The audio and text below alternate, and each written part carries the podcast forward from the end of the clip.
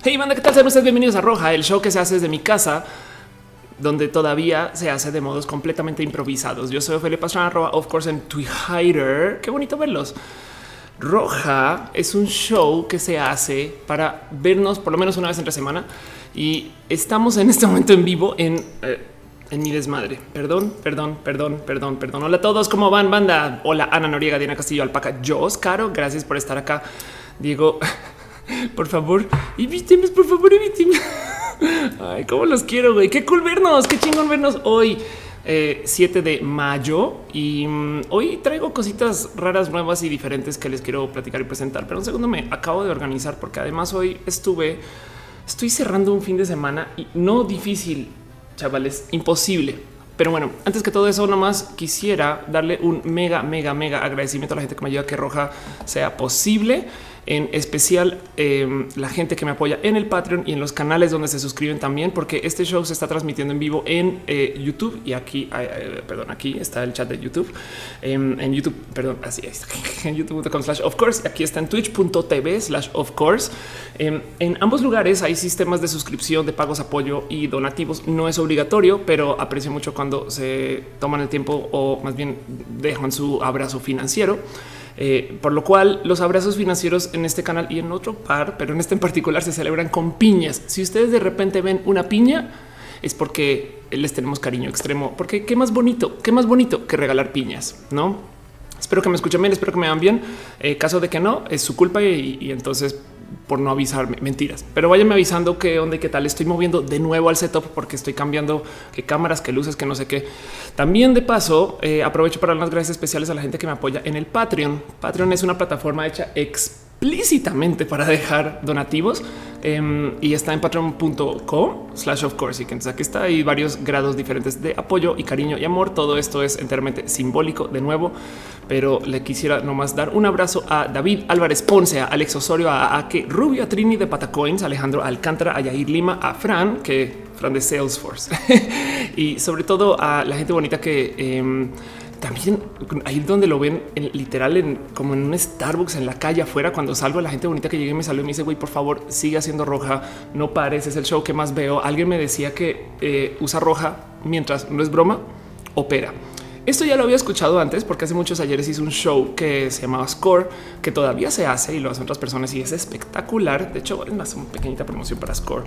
Em, para la gente que es fan de la música de los videojuegos, si no lo conocen, eh, ¿qué hacen acá? Pero esto es Score, score.bg, eh, eh, que, que sigue andando, em, pero es un show dedicado a escuchar y platicar acerca de la música de los videojuegos.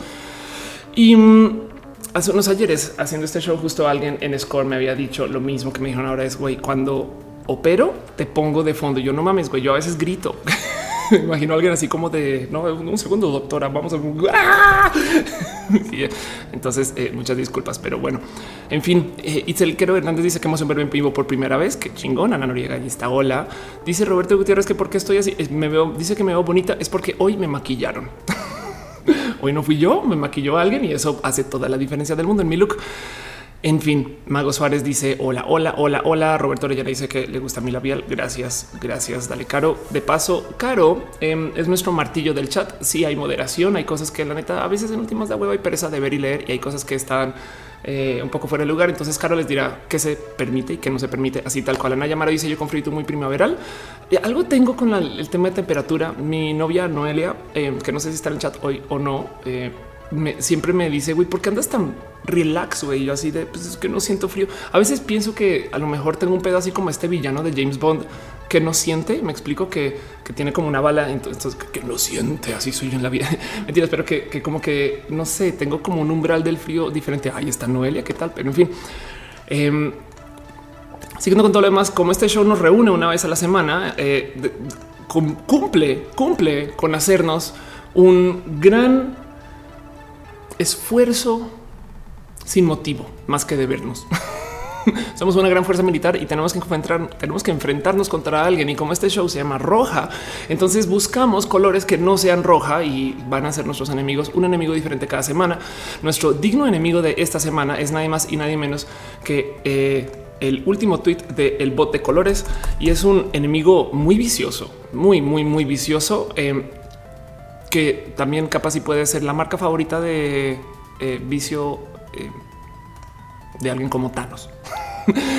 Nuestro digno enemigo de la semana es el morado tabaco, morado tabaco, pinche morado tabaco, como te odio. Yo recuerdo cuando era chiquita que en algún momento tuve una discusión con mi hermana y fíjense que me acerco a platicar con ella. Tengo una plática acerca de quién debería de tener más tiempo jugando videojuegos y ella sale corriendo gritando y le dice a mi mamá, mamá, Mauricio, antes no, Mauricio no me quiere dejar jugar videojuegos y yo le había dicho no, pero yo estaba tratando de negociar contigo. Y saben quién le dijo a mi mamá que mi hermana tenía la razón? Morado Tabaco, Morado Tabaco. Eh, así que te odio, te odio, Morado Tabaco. Por, por eso, Fran deja un abrazo financiero. Muchas gracias, Fran. Muchas gracias, Fran.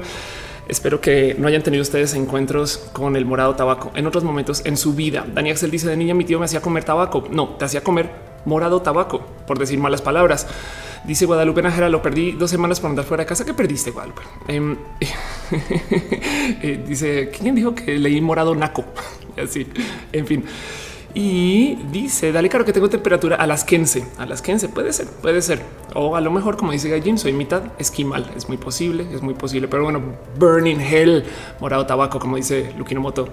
Y así es, así es. Eh, entonces, pues sí, este es nuestro enemigo de la semana. Y antes de arrancar, antes de arrancar y, irnos por mientras explico un poco de qué va el show, porque es un, es un rarísimo show. Es un stream y se está transmitiendo en dos lugares al tiempo. Y luego mucha gente lo va a ver en recalentado. Entonces, quien lo está viendo recalentado, solo les quiero decir que lo siento que no llegaron al en vivo, pero se perdieron de una fiesta muy bonita.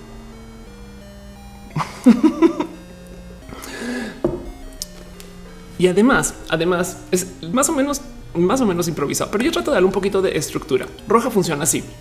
La idea es platicar un poquito acerca de cosas que suceden en la semana, modo lo que yo llamo balazos, rapidín, no más por encima, sin ahondar y profundizar, tratar de no analizar mucho.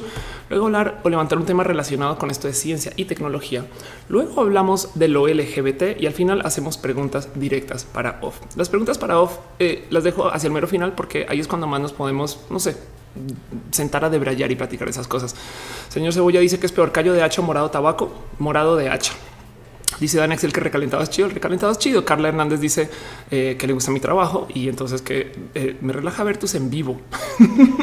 Los que no son en vivo, las entrevistas y demás, que qué cool.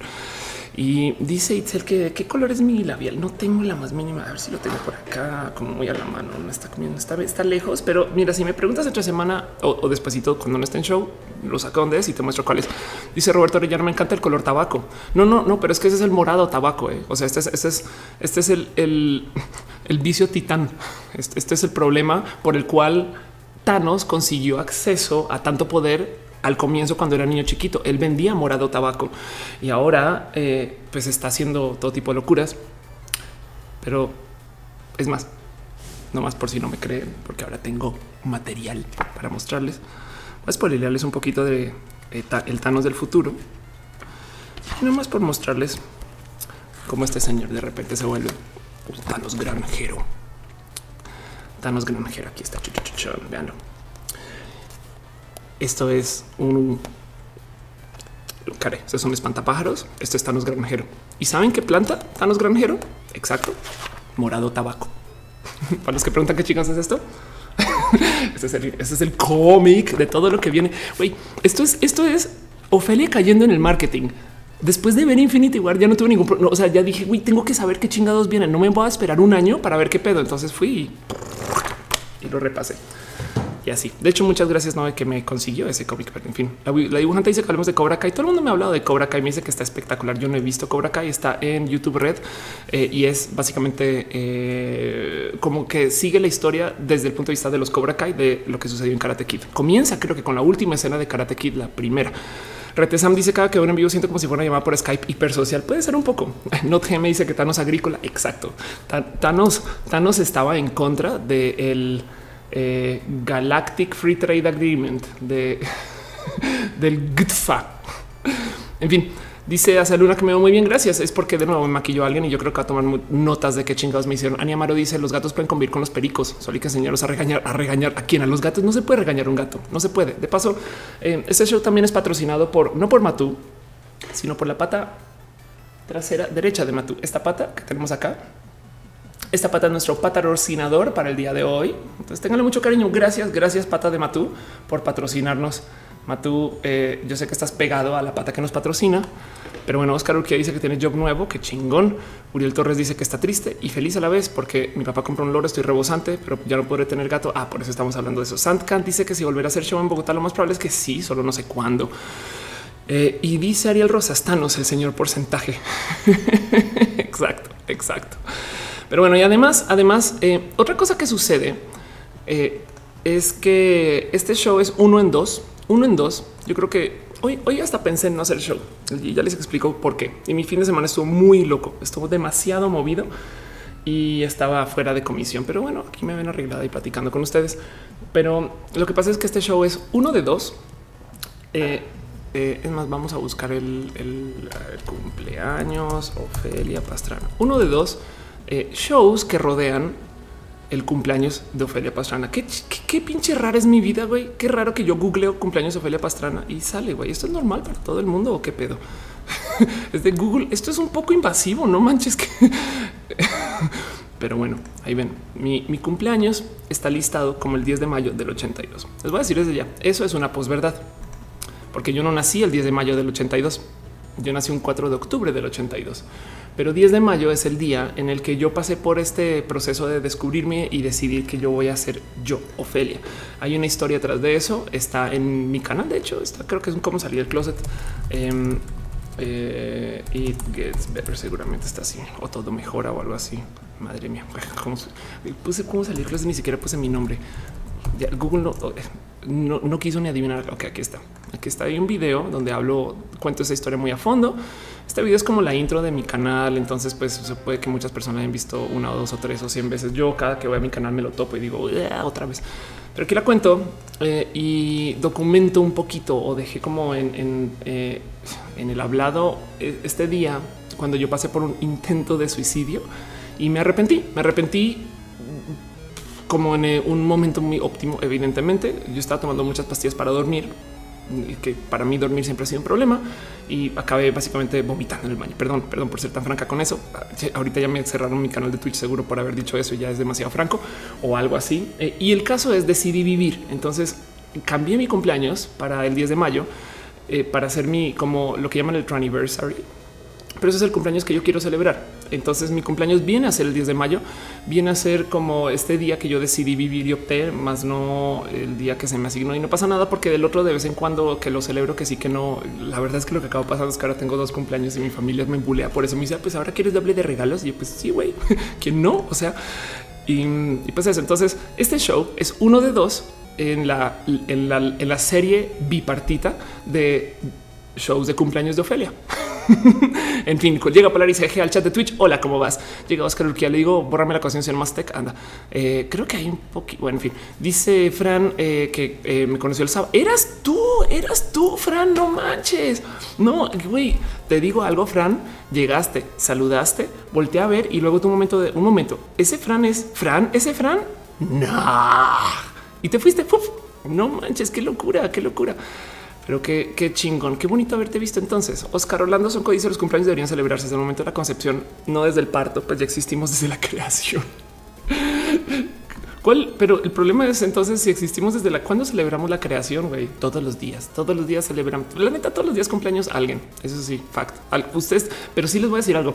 Eh, mucha gente cumple alrededor de finales de septiembre, inicios de octubre, más o menos. Es ridículo. si se fijan, si, algún día se sientan a ver, hacen con un pequeño histograma de, de dónde cumplen sus amigos, es muy probable que se topen con una cantidad ridícula de gente hacia las primeras, segundas, quizás terceras semanas de octubre. El tema es si toman ese conteo de, de, meses o de días, o sea, si agarran desde esas fechas y cuentan nueve meses hacia atrás, es muy probable que se topen con que a lo mejor fueron concebidos entre la semana de descanso entre Navidad y Año Nuevo. ¿Y qué les digo? Pero bueno, en fin, eso no tiene que ser una constante, pero es simplemente es cuando mucha gente decide concebir. Ay, dale caro. ese bonito momento en que conoce a Of Course anda. Yo todavía recuerdo cuando, cuando conocí a Ofelia. Natalia Vázquez dice yo también quiero otro cumpleaños y otro nombre desde que decidí darle lucha a la vida. Está muy chistoso porque a veces se acerca la gente conmigo y me dice güey, qué chingón que tú hayas podido elegir tu nombre. A diferencia de mi caso, yo que güey, cualquier persona puede cambiar su nombre. O sea, no tienes que ser trans para cambiar, no? Eh, pero bueno, en fin, Juan Carlos González Limón dice también tengo dos fechas de nacimiento. Me hicieron un procedimiento al corazón que volví a nacer cuando lo hicieron. Qué chingón, qué bonito. En fin, y, de nuevo, les cuento una historia muy divertida de mi cumpleaños. Yo cambié el cumpleaños en Facebook y como que eh, con la excepción de dos amigos, nadie se dio cuenta. Hubo un año donde celebré los dos cumpleaños ahí sí porque lo cambié ese año, me explico. Y, cuando fueron a mi segundo cumpleaños, me decían, ay, como el año pasado que no sé qué yo, güey, fue ahorita, hace unos meses, no mames, Pero bueno, en fin, Dice Dani Excel qué fecha me gusta celebrar. Entonces yo celebro la del 10 de mayo. La otra es eh, solo pues por gusto, pero la verdad es que a todo el mundo le digo que el 10 de mayo, lo cual eh, el último se volvió un poquito más problemático porque también es el día de la madre, pero bueno, no pasa nada. Es, Retesam dice mi abuelito tenía dos actas de nacimiento. Wow, con dos fechas y celebraba los dos cumpleaños y su no cumpleaños. Ándale. Y dice todos elegimos nuestros nombres en nuestros nombres en el Internet. Sí, solo que si nos vamos con ese compás moral de nombre, eh, no más veamos lo que hicimos con los correos de Hotmail para ver lo malos que somos para elegir nombres. En fin, en fin, Paranoia Estudios dice, ¿se puede cambiar el apellido? Creo que sí. Hace nada vi es que eh, ya no es obligatorio que se te apellides primero con el apellido de tu papá y luego con el de tu mamá, sino que se puede al revés. Eh, y, estoy casi segura que hay procedimiento para eso, aunque no sé si sea caso de que tengas que pasar por amparo y que lo revisen o que sea un trámite. Hoy vamos a hablar mucho de eso, justo. Es más, me voy a guardar ese pensar un poquito para más adelante, porque hoy quiero hablar un poco acerca de los trámites detrás de tu cambio de identidad y a eso, le quiero dedicar el show un poco. Y antes de eso, antes de eso, nomás les quiero repasar. Madres, cómo me golpeo por accidente. Pero les quiero repasar, no les quiero contar un poquito de, mi fin de semana. Estuvo un poquito loco. Yo sé que este show no es exactamente como mi videoblog, este show, pero em, es que pasaron muchas cosas para, para, que vean la locura de este fin de semana. Y gracias, no con todo mi corazón por acompañarme a esto. Em, el fin de semana comenzó el sábado con el show de la explicatriz. Esto para que lo vean, se está tuiteando a las 9 y 29 pm eh, en la Roma Sur, aquí en la Ciudad de México, no? Y comienza el show. Fue espectacular. Muchas gracias a toda la gente que fue. Este show se va a volver a repetir hasta julio, hasta julio, porque y les paso un spoiler. El 22 de junio, el día antes de la marcha, vamos a hacer un show especial eh, de comedia, Raúl Meneses, que para los que no lo conocen, Raúl Meneses es un espectacular comediante, es un poco más establecido que yo y conté que comenzamos al tiempo, pero bueno, em, lo que pasa es que se dedica mucho más a esto que yo. Pero Raúl Meneses, quien es esta persona eh, y es súper divertido, le tengo mucho cariño. Em, él es, él es chaparrito, güey, y, se, divierte un chingo con eso. Ay, cómo me encantan estas fotos, porque en fin. Eh, y, Raúl mm, lo invité a hacer un show, a que hagamos un show que se llama comedia de altura. Entonces vas a hacer un show de comedia de altura de lo LGBT, específicamente lo LGBT el 22 de junio. Ya no es la explicatriz. La explicatriz vuelve ya para julio, pero de todos modos ambos son en el cine Tonalá y vamos a estar. Yo también va a haber meet and greet y demás. Entonces eso va a pasar. Muchas gracias. Ahora, luego saliendo del show, como hay meet and greet después del show de comedia, Em, nos quedamos ahí, Noelia y yo. Gracias también por acompañarnos, que ya ven, ya ven, pero eh, nos acabamos saliendo de ahí como casi a las 2 de la mañana. A las 2 de la mañana, antecitos de las 2 de la mañana, estamos saliendo para llegar acá a dormir, para luego despertarme el otro día e ir a Querétaro a tres horas de distancia. Entonces a las diez y media más creo ya estamos saliendo de mi casa eh, aquí en la Ciudad de México para tomar camino a Querétaro, tres horas llegar y luego en la Conque yo, para los que no saben, soy eh, no representante, pero me piden que los acompañe y que los ayude mucho. Soy como una, soy una suerte de spokesperson para la gente de Omen. Omen es la, es una, la marca de laptops, eh, bueno, de, como de, ya les muestro. Em, Omen es como una submarca de Hewlett Packard que hace laptops como de gaming y que hace también escribe así laptops, pero también hacen, hacen desktops. Pero el caso básicamente es un bracito muy bonito que está haciendo cosas relacionadas con, computación. Entonces, cuando van a eventos, me dicen, oh, ven también para estar acá en el booth con nosotros y acompañarnos. Y entonces eh, que puedan, no sé, retarte a jugar videojuegos contra ti, demás, etc. Entonces me contratan para eso y estuve allá. Esto, esto fue, esto es yo eh, jugando en VR. No me pregunten por qué, pero descubrí que tengo como eh, movimientos un tanto robóticos. Esto es Ofelia. Esto, esto como me divierte. Aquí estoy jugando en VR, estoy jugando un juego de boxeo que lo quiero tener ahora, pero esto es como Ofelia pasando por un momento de estoy manejando un carro mecánico eh, pero no entra el cambio. Güey, entra, entra, entra, entra, chingada madre, entra.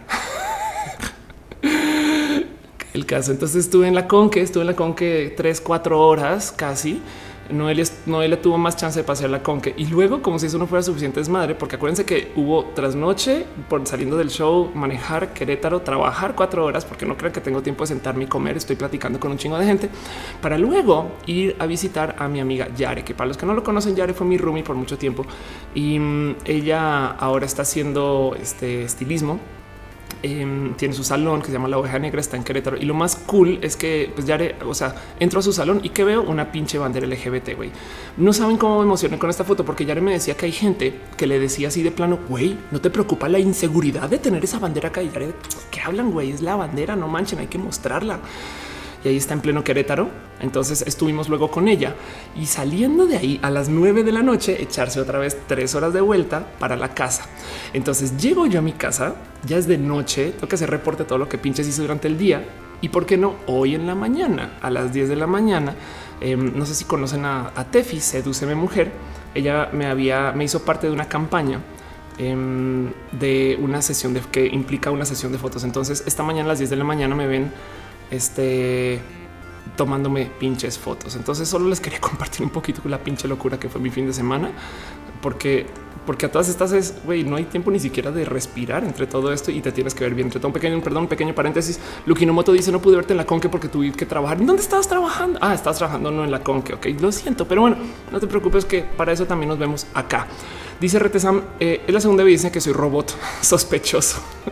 no, lo que tengo es como una como programación muy rara de la responsabilidad, porque el momento que salí ese photoshoot llegué a casa y caí jetona, güey. O sea, fue como de mi cerebro dijo ya, ya puedes descansar y listo.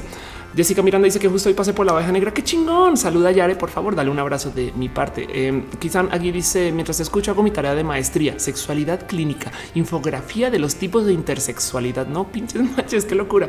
Ya hablaste con Caro, espero, porque Caro es intersexual. En fin, Itzel dice que es el mejor regalo de cumple para Off. Yo creo que para mí no hay nada mejor que un abrazo. Yo aprecio todo ese tipo de cosas. Nut G me dice Shinji, súbete a Leva. Ophelia va a tener que hacerlo de nuevo. Anda. Y Budak les dice la, la, la, clona de la con que no actualizó el paquete natural. Punto.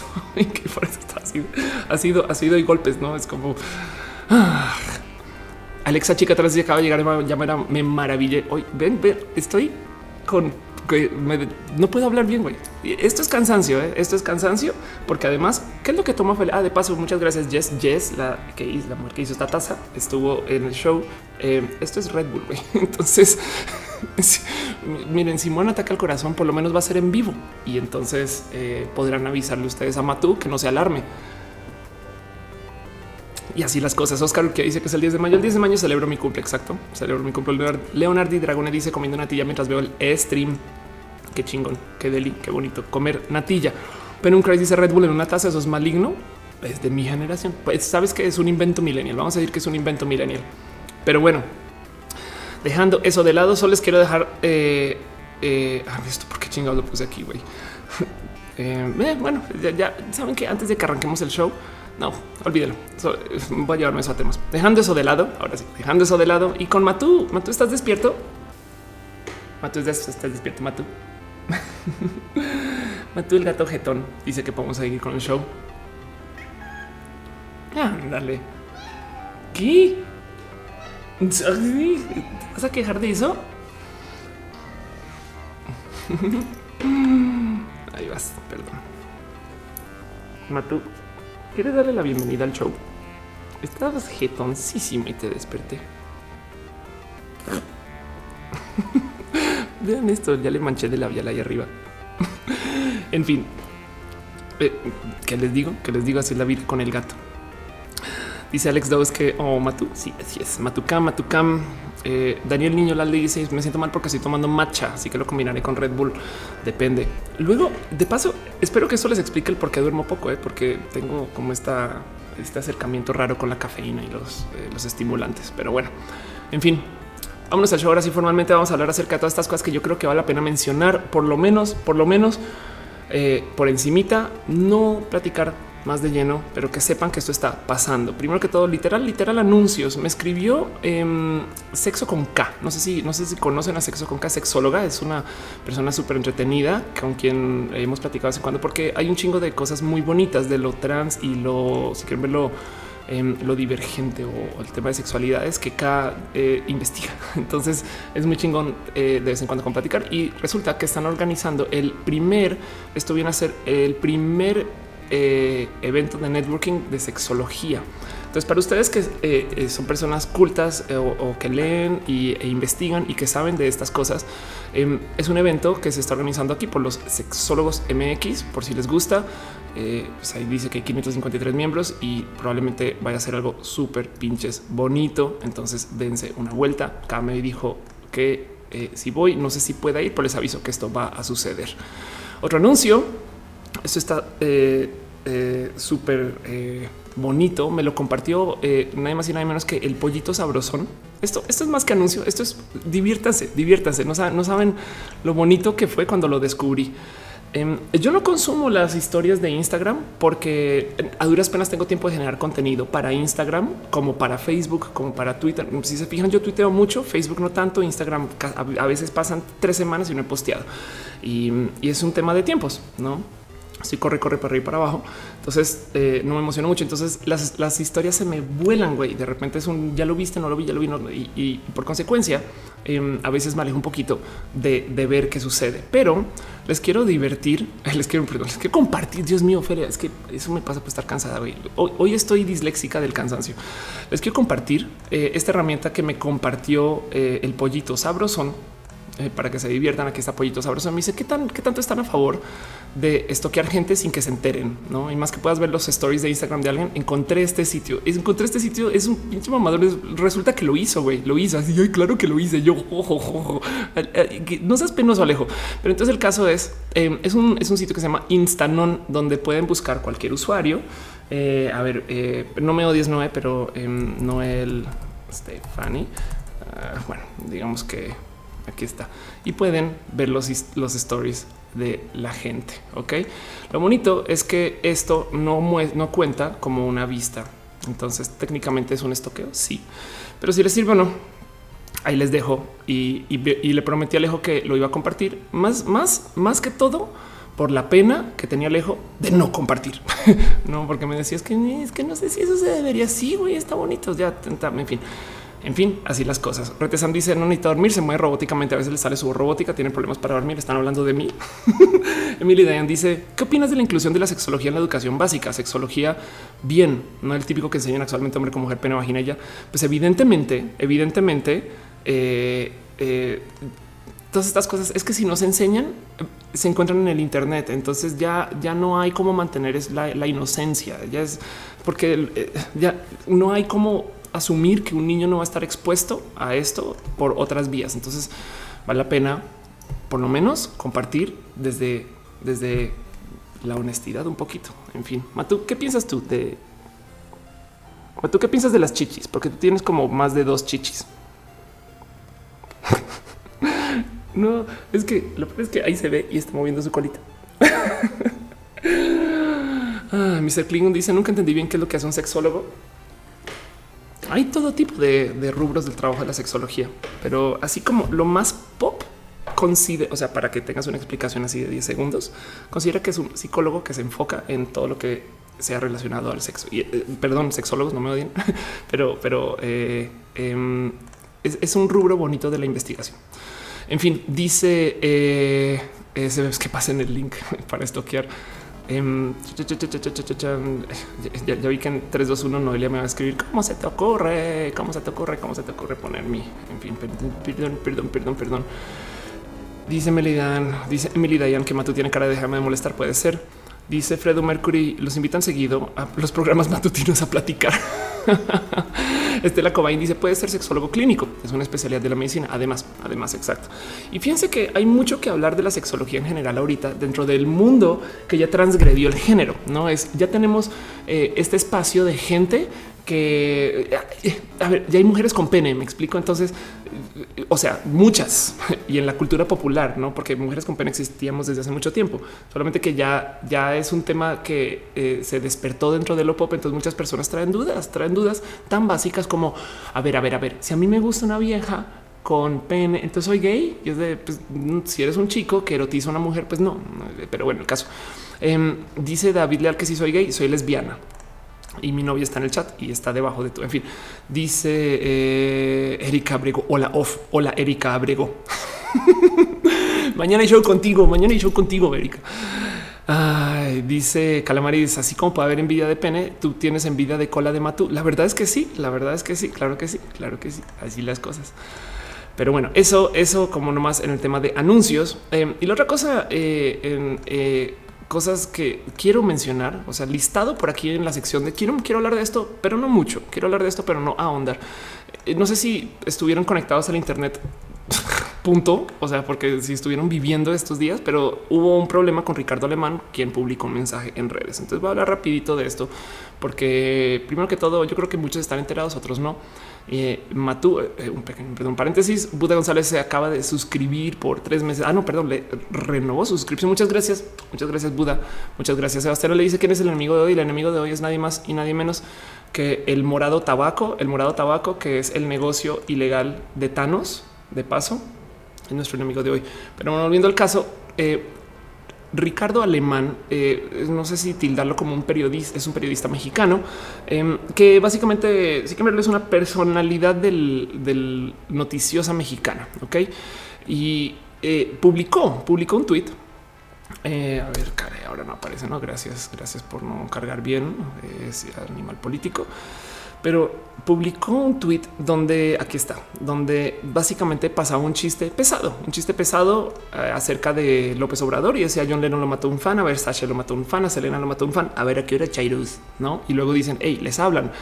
Y saltaron, saltaron contra él y dicen, güey, perdón, pero 80 candidatos asesinados en estas campañas son descuartizados después de la propuesta del Bronco, homicidios, desaparecidos, no sé qué. Este tweet no se puede tomar a la ligera y explotó, explotó el tema en redes, explotó el tema de qué deberíamos hacer con él y en últimas el güey acabó despedido.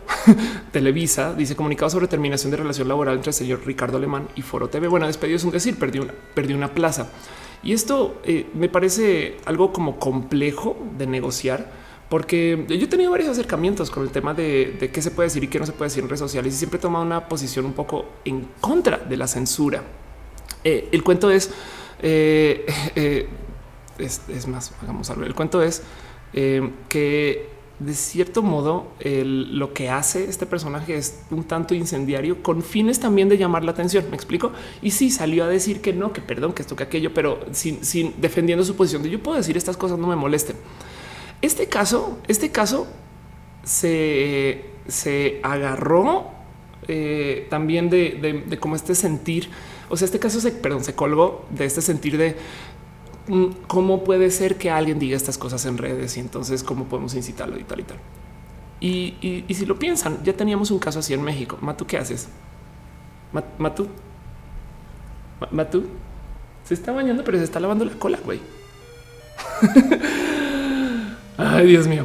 Esto ya lo teníamos, ya teníamos a alguien así en México, Cayo de Hacha. Eh, es una persona que me, cuesta un poco mencionar porque yo sé que él vive del odio. Él, sabe que incita el odio con sus tweets, él escribe cosas odiosas y consigue que la gente hable mal de él porque eso lo fortalece. Entonces, de cierto modo, es como este. Eh, es, un poquito como Voldemort, ¿no? que mientras más lo mencionas, más fuerza le das. Y, él sabe que así es como debe de pertenecer en su posición en las redes sociales. Lo más curioso del caso de Cayo de H es que cuando me topo con gente que ha trabajado con él o que trabaja con él siempre me dicen el güey no es así y yo es de no mames, güey. Entonces qué pedo? Y me dicen el güey primero que todo y esto me lo han dicho varias personas y la neta nunca lo he corroborado con mis ojos, pero hoy me puse a buscar en redes a ver qué chingados porque quería hablar de esto y no topé ningún espacio eh, online donde lo haya dicho y hasta me asusté un poco de güey, será que todo es rumor y pues verdad, pero mucha gente me ha dicho no es que él y su novio, él y su novio, mi cabeza cayó de H es gay, pero tiene este discurso de, de, no quiere hablar de lo LGBT y demás. Entonces me da mucha rabia que alguien como él como él exista y me da mucha rabia hablar de él porque entonces ahora se lo estoy presentando a una audiencia nueva. Me explico, se estoy fortaleciendo al Voldemort. Pero el caso em, es que me salta el caso de Cayo de Hacha porque por más que lo intentemos o lo hayan intentado callar, se fortalece más con que la gente le pele. Hace sentido. Es un tema de es un, es un troll evidente. Las cosas que publica Cayo de Hacha, nomás para por si no saben qué chingo está pasando. Acá tenemos algunos tweets selectos que encontré hoy. Dicen mujeres hablando del fútbol americano. Ya párenle, no? O sea, nosotros no estamos hablando de trapeadores. Ubíquense, güey. Próximo tweet. Mi venganza contra todas las feminazis pendejas que conozco es pedirles el baño y dejarles toda la taza meada. Embárrense del patriarcado. Esto, miren, les digo algo.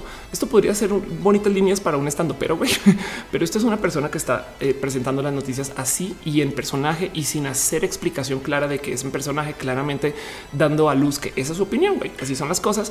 Y en fin, entonces, eh, en algún momento le, hablé acerca de este tema de las feministas de no mames y el güey me contestó diciendo que yo, este, ya no me acuerdo cómo, cómo, cómo fue que llegamos a esta plática, pero me, tildó de ser un hombre misógino, ¿no? Este, entonces, esto es con mi, tweet con, Cayo, donde dice eh, misógino y pedófilo. Da mucha pena que tengas que hacer este tipo de cosas, mentir y confundir gente, sobre todo alguien como tú, que primero que todo Cayo Dacha, entonces sí me conoce, no? Y, yo le digo, pues a ver, primero que todo, tú eres el que está escondiendo cosas, porque si eres gay, eh, ten orgullo, güey, y ten huevos para decirlo. Entonces le dije a Cayo sin pedos te presto los míos. Y fue como creo que la última vez que lo enfrenté para algo. No más quiero que vean que este tweet de los huevos yo lo puse a la una y 17 de la mañana. Ok, o sea, entiendan que yo, yo estaba acá en mis casillas. Está claramente, como dicen en el rubro de los videojuegos, tilteada. Estaba tilteada em, y, y, pues no sé, como que descubrí que el güey está ahí para hacer ese tipo de laraca de escándalo. Entonces, en el caso de Ricardo Alemán, yo siento que eh, si bien el güey sale de Televisa, la gente como que está pidiendo un poco de castigo, eh, pero más allá, o sea, como que sáquenlo de todos los medios. Yo no lo quiero volver a escuchar, lo que no quiero casi que volver a ver, que no diga nada, no sé qué. tengo entendido que el güey es bien pendejo, em, pero, pero eh, eh, lo que lo que va a acabar pasando aquí, les prometo, es que si este güey no le dan canal, él va a hacer su propio canal con su propio espacio, con toda esta atención que le dimos y sobre eso crear una base de seguidores, que básicamente es lo que hizo Cayo. Cayo no necesariamente eh, tiene que usar medios externos para publicar. El güey ahora se volvió y como lo dijo muy bien y muy elocuentemente eh, este eh, Ecoque, que está por ahí en el chat. Em, Cayo, de, cierto modo, es el mexivergas de los adultos, que por ser soez y por ser extremo, consigue más difusión. Entonces, eh, pues eso va a pasar, dice Nifel. Yo creo que no es censura, porque el vato dijo lo que tenía que decir. Fue más una cosa de sufrir las consecuencias de lo que dice. Libertad de expresión no quiere decir expresión sin consecuencias. Estoy totalmente de acuerdo con eso. Si es natural, dice, estamos hablando de callo de hacha. Perdón. Eh, sí, exacto. Lalo Granadas dice que me escuchas de la carretera, maneja, maneja Lala, maneja Lala, maneja bien, maneja, despierta, toma café, toma café. Eh, dice Ana Noriega, el periodista instó a la violencia muy abiertamente. Exacto.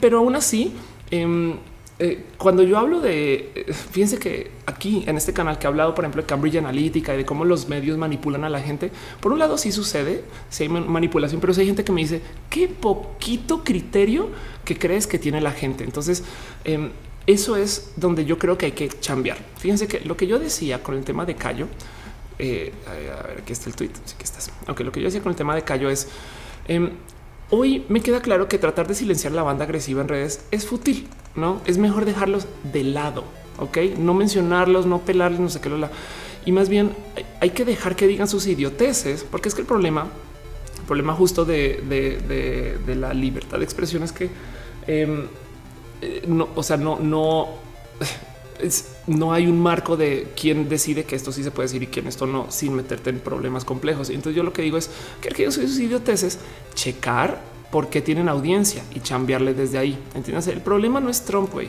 Quitamos a Trump del discurso y que creen aparece otro idiota que logra despertar toda esta energía de la gente que quiere hablar de las cosas que habla Trump. Hace sentido. Es como que yo creo que em, eh, esto, esto vale la pena platicar también como desde el punto de vista de y nosotros Em, también hay que, también tenemos que ver dónde, dónde nos enfocamos mucho en tratar de callar a la gente y dónde nos enfocamos mucho, eh, no, eh, porque no lo podemos dejar quieto. Es, un, es, un, debate complejo porque a veces la neta hay que decirle cállate, güey, cállate, ya, deja de chingar. Deja de chingar. Dale caro dice hasta dónde es libertad de expresión, hasta dónde es un llamado a cosas negativas. Exacto, exacto. El problema ahí es que no hay, no hay. Y yo tengo un, un video de un tema que apareció hace rato y lo sigo presentando y lo sigo mostrando. Y, me acuerdo que una vez, de hecho, estaba hablando de un tema donde dije, sí, hay que callar a esta persona. Y Ariel Rosas me dice, güey, pero qué pedo si, si tu posición es ser, y como le decía en este video que lo mostrado muchas veces, tu posición es ser pro bufe tu posición es ser pro bufe. Este video lo publicaste ya en noviembre del 2015, pero eso lo publiqué en respuesta a unos youtubers que eran muy problemáticos que se llaman Double Trouble que se la pasaban bulleando a la gente y, también levantando un poquito como que todo este odio público. Y lo que yo presento acá es a un profesor en la Universidad de Yale que está lidiando con estudiantes afroamericanos y dice, no, no, no, no, a ver, yo tengo las mismas objeciones al discurso ofensivo que ustedes, las mismas, pero defiendo el derecho de la gente a decir lo que quieran. Em, eh, porque lo que le están diciendo ahí los estudiantes al profesor es, o sea, ¿cómo vas a dejar que nos insulten a la cara? Y él dice, ¿a quién le toca decidir qué es ofensivo y qué no? ¿Quién decide? No, ese es el problema. ¿Cómo lo hacemos si todos salen a decir estoy ofendido, herido por lo que se ha dicho? Entonces, eso quiere decir que entonces ya nadie, ya nadie puede decir nada. Y el punto que está haciendo el profesor acá es, Em, si nos sentamos a tratar de hacer un marco de esto sí me ofende, esto no me ofende, entonces esto se puede decir, esto no se puede decir, entonces estamos en, esencia censurando em, y, por consecuencia limitas un poquito el discurso. Es, es una posición súper, súper rara y compleja y difícil, pero la conclusión de él es el momento. Ahora imagínense que Ricardo Alemán sí quiere decir esas cosas, pero el güey le va a decir algo a una persona y luego se guarda su silencio. Entonces ahí sí está discriminando a la persona. Eh, es, bien jodido porque estaría súper chingón que le bajaran de huevos, que no dijeran cosas agresivas, que no dijeran cosas violentas. Eh, yo, sé que eso es como decirle a la víctima, pues voy, aguanta, te violaron, culera. O sea, aguanta. O sea, que no entiendo, entiendo completamente que eh, esto, esto no, no le quiero ahora tirar toda la culpa a la gente que habló en contra de él, porque la neta el tweet se estuvo culero. El güey le está diciendo vayan y maten a López Obrador. Güey. Y, y, hay gente que capaz si algo se lo toma pecho. Güey. O sea, estaría bien chingón que le baje de huevos el pendejo, pero em, también eh, hay, que, hay que tener un poquito de trabajo de introspección de nuestro lado. Así ya lo hayamos callado, por lo menos sentar cabeza y decir, eh, bueno, ok, eh, ¿por qué molestó esto? ¿De dónde vienen ese tipo de cosas? Dice Polarice cállate, callo. Exacto, exacto. Yo creo que lo que hay que, a, lo que hay que rascarle es por qué callo tiene audiencia. Neta, ahí, ahí, ahí hay un tantito de, pensar que podríamos quizás trabajar ¿Por qué Cayo energiza un grupo de gente? ¿No? Eh, eh, eh, ¿De dónde falló esta educación o, dónde se polarizó esta educación que creó gente anti Cayo y pro Cayo? No, en fin. Dice Roberto Arias, eh, los candidatos trans. Ahorita hablamos de eso. Retesam dice Cayo Dacha, en mi opinión, es un experimento, una nueva estrategia de marketing que trabaja desde el odio, la polarización y tristemente lo logró. El tema es, eh, no es una nueva estrategia, eh, es, más bien este tipo de comunicación se llevaba en épocas de cuando se hacía propaganda militar. Me explico. siempre el tema de, guiar con el odio y guiar con el susto existe desde hace mucho tiempo. Más bien, más bien Cayo de Hacha lo que tienes mucho poder porque las redes sociales son herramientas de viralización. Entonces él le ha ido muy bien con eso. Mago Suárez dice yo ni lo conocí hasta que lo mencionaste. Exacto. Entonces ese es mi problema de hablar de Cayo. De hecho me han invitado varias veces a colaborar en cosas con Cayo. Eh, siempre he dicho que no. O sea, mi, no, debería. lo congruente para todo mi discurso es güey, no deberías de tener miedo pero es que no quiero ni alimentarlo. Y, ahora me invitaron a ser parte de unas cápsulas del diario de confianza, que es donde está Cayo. Entonces, como que voy, le doy vueltas, este voy, no voy, no sé. En fin, en fin, me, parece como mal yuyu. Entonces pues, debería de alejarme todo esto. Pero pues ya lo mencioné acá en el show. Entonces ya ven, Cayo se gana una mención gratis. Me explico, es que eh, eh, como bueno, uy, las menciones en roja.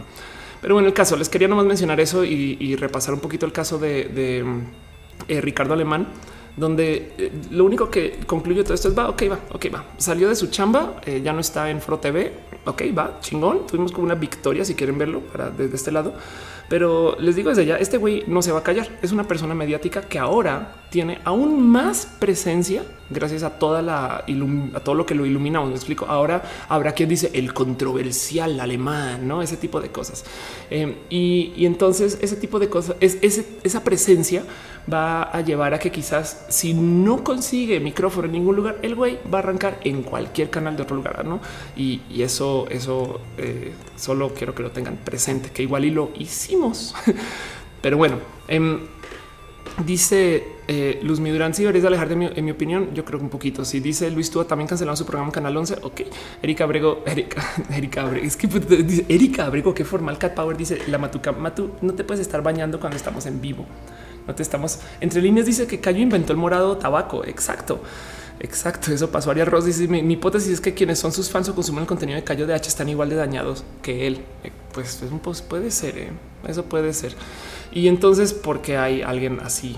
No, no sé. Es como que yo creo que eh, solo tengamos presente que la chamba es de dos, de ambos lados. Ok, es no solo, no solo hay que decirle a ellos cállense, dejen de joder la vida, dejen de chingar, sino que también nosotros pensar un poquito por qué salta tanto esto. No es no, no podemos dejar, no podemos volvernos nomás como sirenas de alerta cuando alguien dice algo entre comillas indebido y no hacer un poquito de introspección de por qué es indebido o, o, o, cómo hacemos que eh, cómo podemos blindarnos para que este güey diga cualquier tipo de estupideces y la gente no le pele. Quizás. Pero bueno, en fin, este no más una pequeña mencioncita muy rápida en el tema de lo puse como ciencia y no tiene absolutamente nada que ver con ciencia. Para por fines de mi stand up, la semana pasada dediqué un tiempito. Es que quiero hablar largo de todo lo que viene, no? Ya me llevan 50 minutos a ir. La semana pasada dediqué un tiempito a investigar dónde vienen algunas costumbres o creencias religiosas para platicarlo en mi show, porque me senté a pensar un poco el cómo hay cosas que están en religión que son totalmente absurdas, pero como que dejamos pasar porque sí, respetamos que existan cosas como la transubstanciación, que por si no ubican, transubstanciación eh, es básicamente, es más, aquí está, es una católica, es una, una doctrina católica, es que, que estoy cansada, estoy cansada a nivel tengo dislexia, definida por un canon del concilio de, Trento, em, donde, a ver si lo explica, eh, donde dice que básicamente cuando vas y tomas la hostia, el pan y el vino, eh, técnicamente estás literal, literal tomando la sustancia del cuerpo de Cristo. Ok, o sea, lo, que dicen con la transubstanciación es que no, no es simbólicamente el cuerpo de Cristo, es realmente el cuerpo de Cristo eh, pero está escondido como galleta, no así. Entonces quería agarrar eso por fines comédicos para platicarlo en el stand up y me enredé un poquito con qué chingados es el escapulario. Estaba buscando también significados de otras cosas que no sean necesariamente la hostia. Y me encontré con, con, con, este dispositivo que recuerdo ver a muchas tías usar y nunca pensé que fuera lo que chingados es, güey. Es, es una pinche locura, güey. El escapulario resulta que era un delantal usado por los monjes durante el trabajo para no ensuciar la túnica. Ok un delantal y se coloca sobre las escápulas, sobre los hombros. El escapulario es una pieza del hábito que aún hoy usan los carmelitas. Ok, entonces básicamente es, por así decirlo, algo para cubrirte. Y, si se fijan, eh, es esto sigue siendo un collar. ¿Cómo chingados llegó a ser un collar el escapulario? Y, y resulta que se establece un escapulario reducido. Güey, ahí les va escapulario reducido para ser dado a los fieles laicos. Entonces, quien lo use puede participar en la espiritualidad de Carmelo y están ligados al privilegio sabatino, que es el privilegio sabatino, que quienes usen el escapulario em, van a ser librados de las penas del purgatorio el sábado que sigue a su muerte, lo cual me parece además bien eh, divertido de observar, porque quiere decir que si tú mueres, no eres creyente, pero tienes un escapulario, entonces el sábado después que mueres, te rescatan Ahora, si mueres un domingo en la madrugada, te jodes y te tienes que aguantar toda una semana en el purgatorio hasta que te rescaten el otro sábado y van a checar si tu escapulario es una versión minimizada o tamaño quizás medio Barbie de eh, lo que es básicamente un delantal que se ponen los monjes carmelitas. Ok. Eh, y entonces me divierte un chingo eso y, me divierte un chingo el qué chingados significa todo esto, porque el cuento con lo que yo digo en mi stand up es si solo una persona creyera esto, estaríamos totalmente, pero así, seguros que esta persona está demente. Pero como muchas personas lo creen, no lo dudamos, ¿no? Dice Serentur, y si no te encuentran en el purgatorio, anda, exacto. Dice Polaris que podemos esconder en galletas nutrientes, entonces puede ser. Anaya, Ania Maro dices, ¿en serio en eso creen? Anda.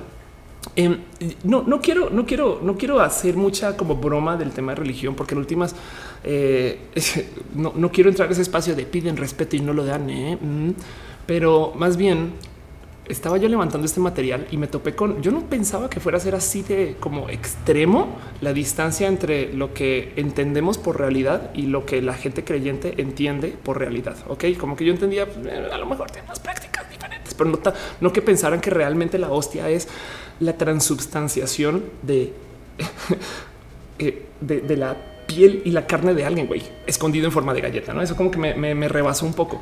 Eh, y, y, lo, lo tuiteé, lo tuiteé y entonces la verdad es que no iba a ser tema para hoy, pero pues Ana, Ana que está en el chat me dice, oye, si se te enreda, solo preséntalo y ya. Entonces no era más, quería hacer una mención rápida de eso porque me divirtió mucho. No sé si ustedes tienen ese tipo de encuentros con religión y, si se saben datos así, me, encantaría escucharlos. Para el stand-up acabé hablando más bien acerca de la corona de reyes, porque resulta, yo no sabía, la corona de reyes literal es una de, la, de las coronas que usaban los reyes magos y por eso tienen las frutas, son los como adornos de la corona. Y se supone que el Jesús adentro es porque está escondida para que eh, eh, lo tengas que buscar. En, fin, dice Daniel Niño, si alguien compra un escapulario pirata, pues entonces ya no te rescatan, ¿no? Dice Gaijin es un get out of jail del purgatorio. Exacto. Eh, dice Roberto Arias, es como si alguien creyera que eres mujer, algo así. Mario López pero que dijo Cayo al respecto. Cayo dijo chinga tu madre. Eh, Manuel Román dijo eh, los debates de religión se vuelven mediante la fe. Eh, el Flying Spaghetti Monster anda. Y Luzmi R. Durán dice según la teología católica en la que creo fielmente, si vas al infierno no puedes tener la gracia que te da el escapulario. Ah, pero no se decide si vas al infierno en el purgatorio, no? Entonces igual hay chance de que antes de que te procesen el escapulario te rescata o, no, no hay como. Em, pero bueno, eh, y dice Daniel Niño Aldeo de comprar los originales, consúltelo en su iglesia más cercana.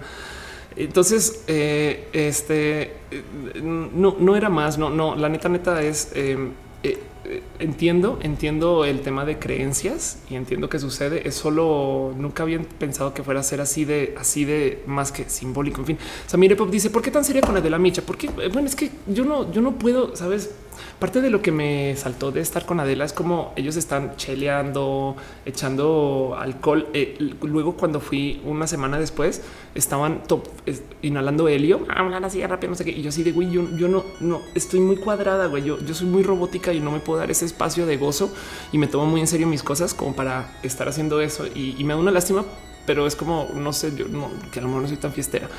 Pero bueno, dice Serentur, para mí lo más, lo más tryhard es que si a partir de dos humanos surgió la especie, entonces la consanguinidad genética fue obvia. Imaginen cuántas personas con cromosomas de más había en la época de Adán y Eva. Meme grosero dice yo tengo un escapulario en la puerta porque siento que me protege las tormentas. Ah, Eric Ramos dice diré luz de Science and Tech Part. Estamos hablando de religión en ciencia y tecnología. Entonces, pues ni modo. Lo siento, lo siento. Y levanté el tema nomás, pues porque justo Ana me lo pidió y le tengo mucho cariño a los cosas de Ana. Entonces dije va. Pero bueno, Hoy quiero dedicarle más bien, más bien, si, si, si saben más de estas cosas por fines de comedia, entienden, esto es para un stand up, no, no, no es, es, es, es algo que no me tomo tan en serio. Yo, yo, yo, estoy totalmente de acuerdo con que la gente crea que si llevas un escapulario te vas a rescatar y llegar al cielo, lo que sea, todas estas cosas, siempre y cuando no me obliguen a mí a usar el escapulario. No es, es yo, yo, estoy ok con que alguien use y haga la performatividad de la religión en público, pero que no obliguen a los demás a ser parte de eso. Eh, este que es como este, como proselitismo religioso con el que nos topamos muchas veces cuando eres una persona LGBT. Calamaris Sac dice: Me sorprende de la cantidad de religiosos que ven que yo haya leído la Biblia niño como algo bueno, no cuando lo recuerdo como categoría mature. Exacto. Cristian Barrera dice que es un escapulario. El escapulario es eh, este gadget que te venden para que te salves de ir eh, al purgatorio, más como me acaban de clarificar, no al infierno. Y fue como una divertidísima investigación para lo que yo pensaba que iba a ver. Dice Liz Jordan, ¿te das cuenta porque los religiosos muy religiosos no pueden ser vegetarianos? Porque es literal la carne de Cristo. O si lo ves del otro lado, ¿cuál es, la lógica religiosa eh, para el tema de la cuaresma si eres vegano? Dice Elsa Berenice, las trans también hacen eh, transubstanciación. Puede ser, a lo mejor, a lo mejor.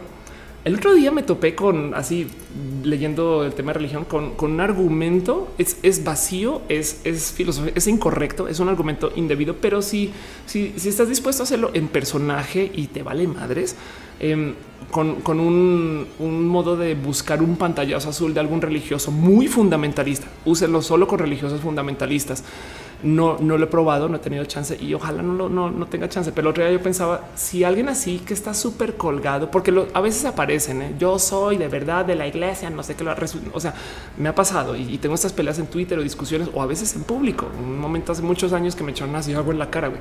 Pero bueno, si eh, el otro día se me ocurrió y si una persona de estas que me dice eh, de que no puedo ser trans, si yo le dijera a esta persona, me perdonas, este eh, no lo dejo yo en un, en un pantallazo azul. Entonces, bueno, en fin, todo eso, pero, pero no, no, no quiero, no quiero de nuevo. Eh, este es, solo yo negociando mi presencia con la religión. La verdad es que estoy muy peleada con ese punto de vista de la religión que insiste que yo soy abominación, pero que a la vez también insiste que Dios me hizo así. Entonces, lo que me están diciendo entre palabras o a veces directo es Dios te hizo así para odiarte, no? Y de no mames, güey, pues yo no quiero creer en que nadie me hizo para odiarme, güey. Yo me hice para amarme. Eh, y eso, eso es como mi negociación con la religión. Entonces, perdón, perdón si, si eh, algún eh, este sentimiento ahí o, si empuje de más.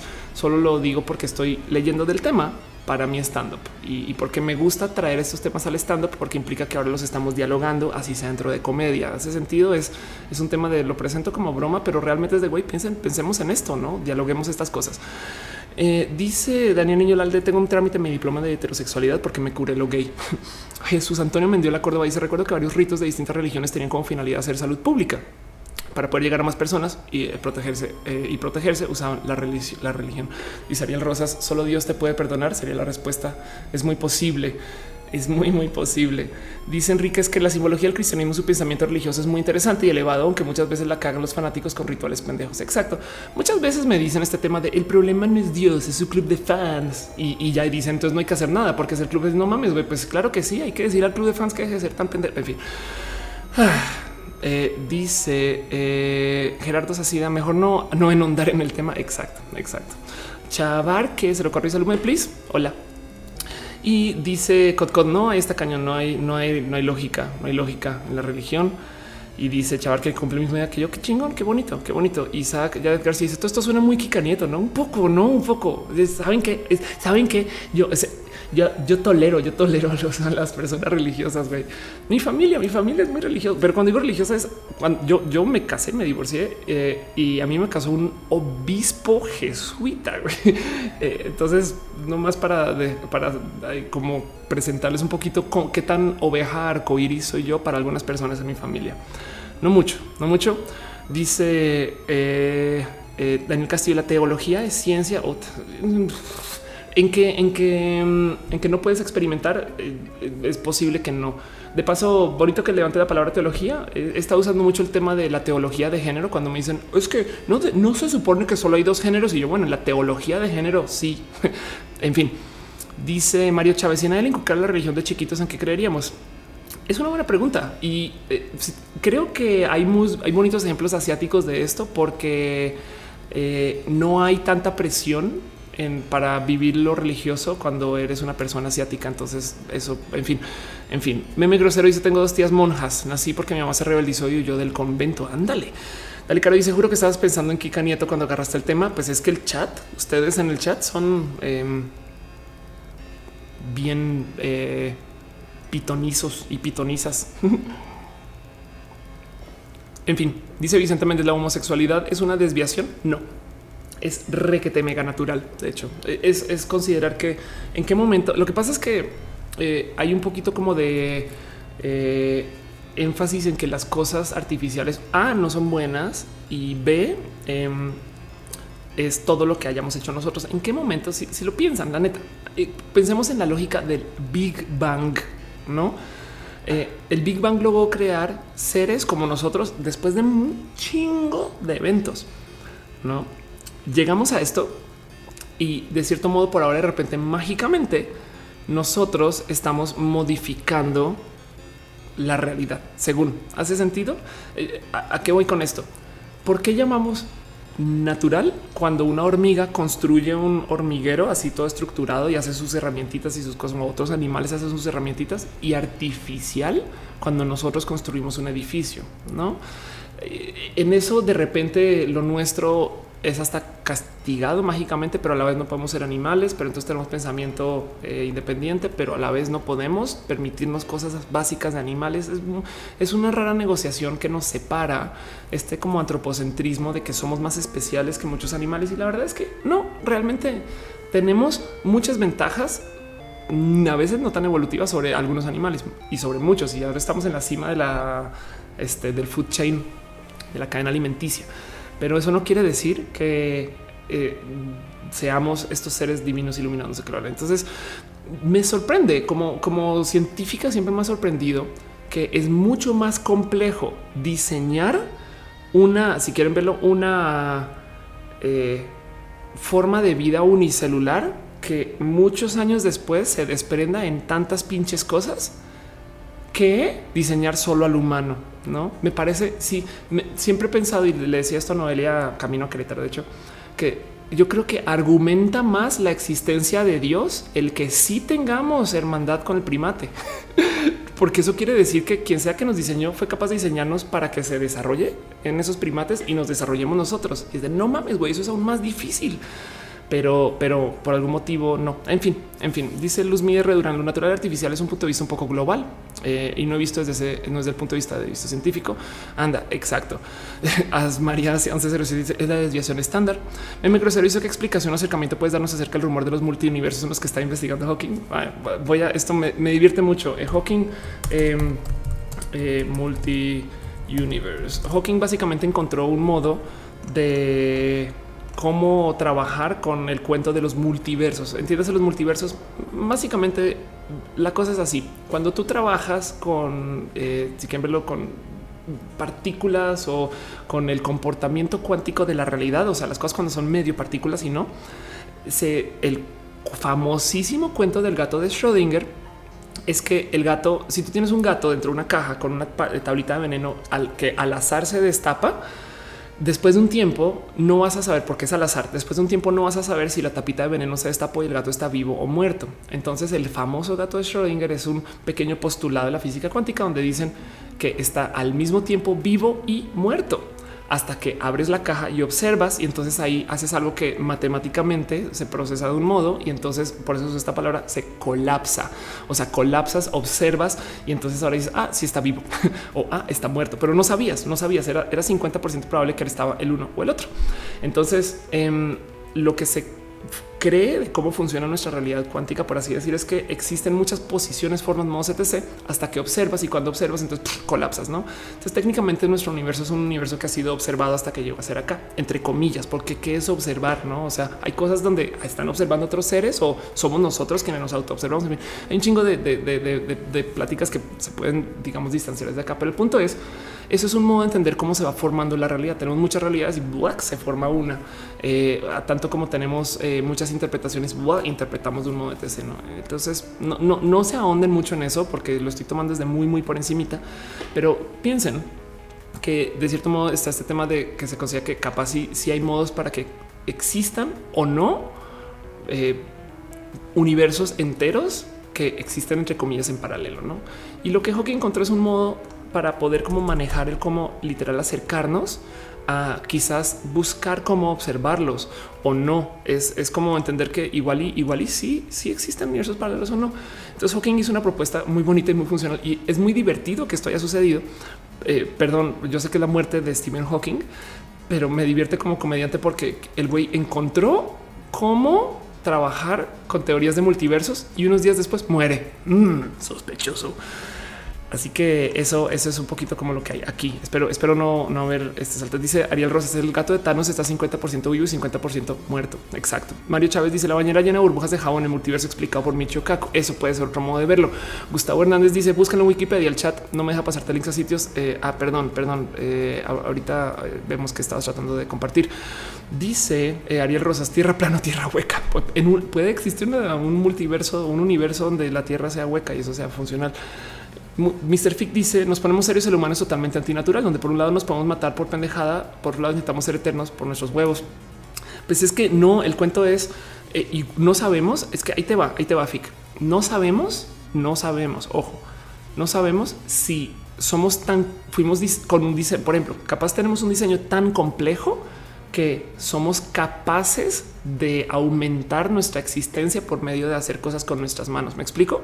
Es, es, es como desarrollar software que le permite a una computadora conectarse a la impresora y de luego la computadora preguntarse, pero eso de imprimir las cosas, eso es artificial y es de no, alguien te lo hizo y te conectó.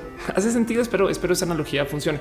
Eh, el cuento es eh, capaz si somos capaz vivimos en un universo determinístico donde si tú pudieras, si tú pudieras saber dónde están paradas todas tus neuronas en un momento, sabiendo cómo se comporta la electricidad, toda la biología relacionada, todo el sistema cerebral y por dónde va, eh, eh, como que la psicología depende de que la actividad que está recibiendo en cada parte neuronal de tu cerebro en particular. Si supieras todo eso, podrías simular tus pensamientos a días, meses a futuro, no? Si sabes dónde están las cosas en este momento tiene que haber un componente de azar. Esperamos que exista un componente de azar. Por ahorita ese azar viene de la mera incapacidad de medir todas las posiciones neuronales y de medir toda la biología y de saber cómo funcionan todas las cosas. Entonces por ahora ese azar se da por oclusión. Hay muchas variables y entonces pues, no hay cómo, lo siento, pues así son las cosas. Pero es posible que para el universo, si consideráramos el universo como una gran calculadora, es posible que esté simplemente ejecutando un programa y ese programa incluye que nosotros construyamos cohetes. Piensa en eso. Eh, es, eso, eso quizás es futurologiar un poquito demasiado. Yo considero que el componente del azar está muy atado a la realidad de la existencia cuántica y por eso es que los físicos se pelean con que Dios juega o no juega los dados, porque si, si hay azar, entonces hay muchas cosas que simplemente nunca se van a poder simular, nunca. Pero bueno, ciencia natural, somos productos de diseño inteligente. Y, fíjense, volvemos a lo mismo en mi visión, o sea, en, mi acercamiento a, los religiosos que se paran en contra de la evolución, me parece más divino poder haber hecho biología evolutiva que biología estática. Hace sentido. Es como de güey, cómo no, cómo nos agarran estas personas para decir Dios nos creó para que evolucionáramos. me, rebasa, me rebasa que se agarraron de que Dios hizo las cosas fácil y huevoneó. Pero bueno, eh, ni siquiera he entrado a los temas. Estamos hablando de esto y comencé a hablar de religión y ahora me descarrilé, perdón, pero, pero saben que yo soy pro, yo soy pro y yo vuelvo a mis temas y vuelvo a mis cosas. Em, quiero hablar de un tema en particular que vi y esto lo quiero discutir con ustedes a ver qué piensan, porque este es súper jodido. Esto es desenredar esto.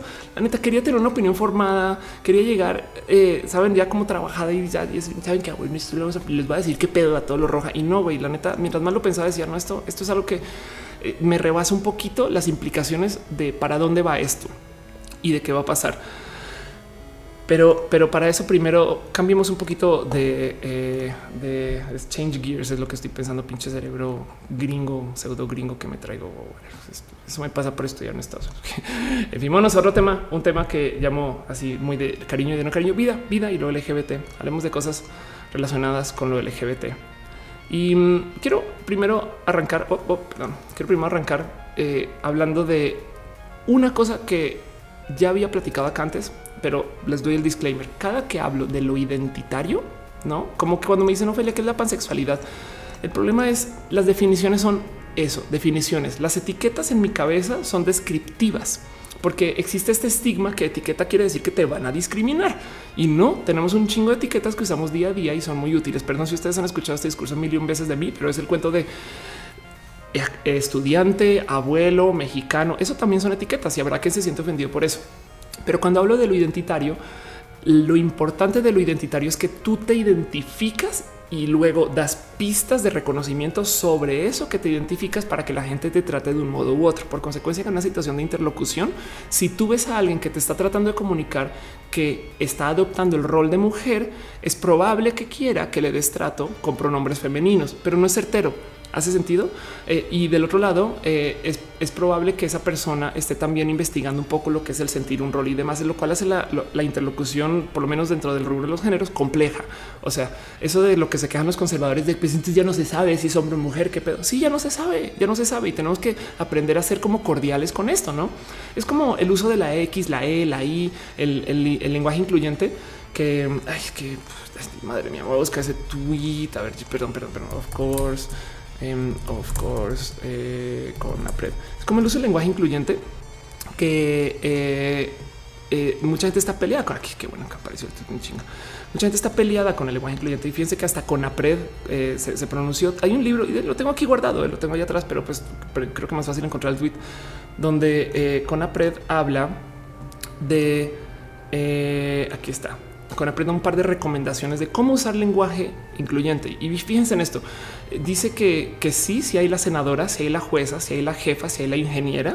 Dice con apre también que las arrobas no son más bien que las arrobas son sexistas y que se, que se diga como mucha gente se burla de Fox, funcionarios y funcionarios, directores y directoras, las y los maestros, las personas beneficiarias. Ojo, estas son recomendaciones, ¿eh? no son el, tema aquí y eh, o cosas como hombres que trabajan en el cultivo de la tierra, hombres y mujeres que trabajan en el cultivo de la tierra. Y una de las recomendaciones que está en ese libro que no le tomé la foto es usen, hagan uso de la palabra persona, persona, en vez de decir los ingenieros, estamos con las personas de ingeniería. Y con eso se ahorran todos los problemas que quieran en el que en así decir las, los, les, lis, no? En fin, entonces eh, este lenguaje en últimas no debería de ser, eh, ya pensándolo bien, no debería ser tan obligación. ¿eh? Si alguien me dice a mí, eh, estoy con Ofelia, que es físico, a, mí me salta porque, güey, dime física, güey, no. Pero si estoy con Ofelia, que es físico, em, eh, también eh, debería entender que si dice física es porque es una persona que está siendo cortés. Entonces yo ya reduje el uso del lenguaje incluyente a una cortesía, a que es alguien que está siendo, eh, si quieren verlo, afín con mis sensibilidades de cómo comunicar. Entonces todo esto lo traigo porque cada que hablo de lo identitario hay gente que piensa que son definiciones estrictas. Es de tú no eres trans hasta que cumplas con A, B, C, D, E, F. Ok, tú no eres una mujer lesbiana hasta que a veces yo sé que hay mucha comedia y muchos chistes con eso, pero es muy difícil decirle a una mujer lesbiana que no es lesbiana hasta que se acueste con alguien si en su cabeza está erotizando mujeres. No es muy difícil decirle a una persona trans que no es trans si en su cabeza se identifica con el género al cual quiere transicionar y no lo comunica. Entonces eh, hay que tener mucho cuidado con lo que es lo identitario, porque lo identitario de cierto modo viene primero de acá y hay que hacer un poquito como de magia negra para comunicar que así es como busco que me traten, pero lo identitario implica que tú tú te lo adueñas y no necesariamente tienes que cumplir con todas las reglas para hacerlo. Y ahí ese es el problema. Ahí es el problema. Asmaría dice tenemos que aprender a adaptar nuestras etiquetas a nuestras épocas. No entiendo por qué las características de mujer no puede cambiar. A mí me salta que en el tema del lenguaje incluyente, ¿por qué la gente se queja tanto, tanto, tanto del lenguaje eh, que incluye lo femenino?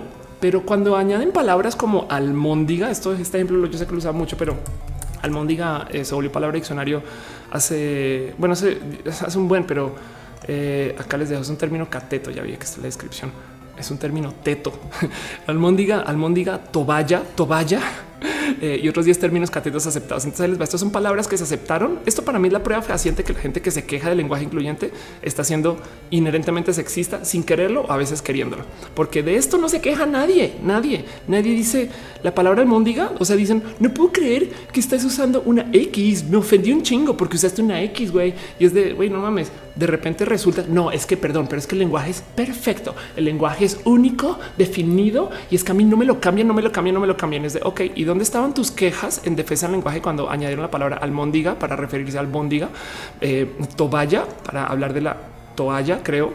sí, es el generalizado la toalla, vagamundo, blue jean, doctor, arremangar, culamen, culamen.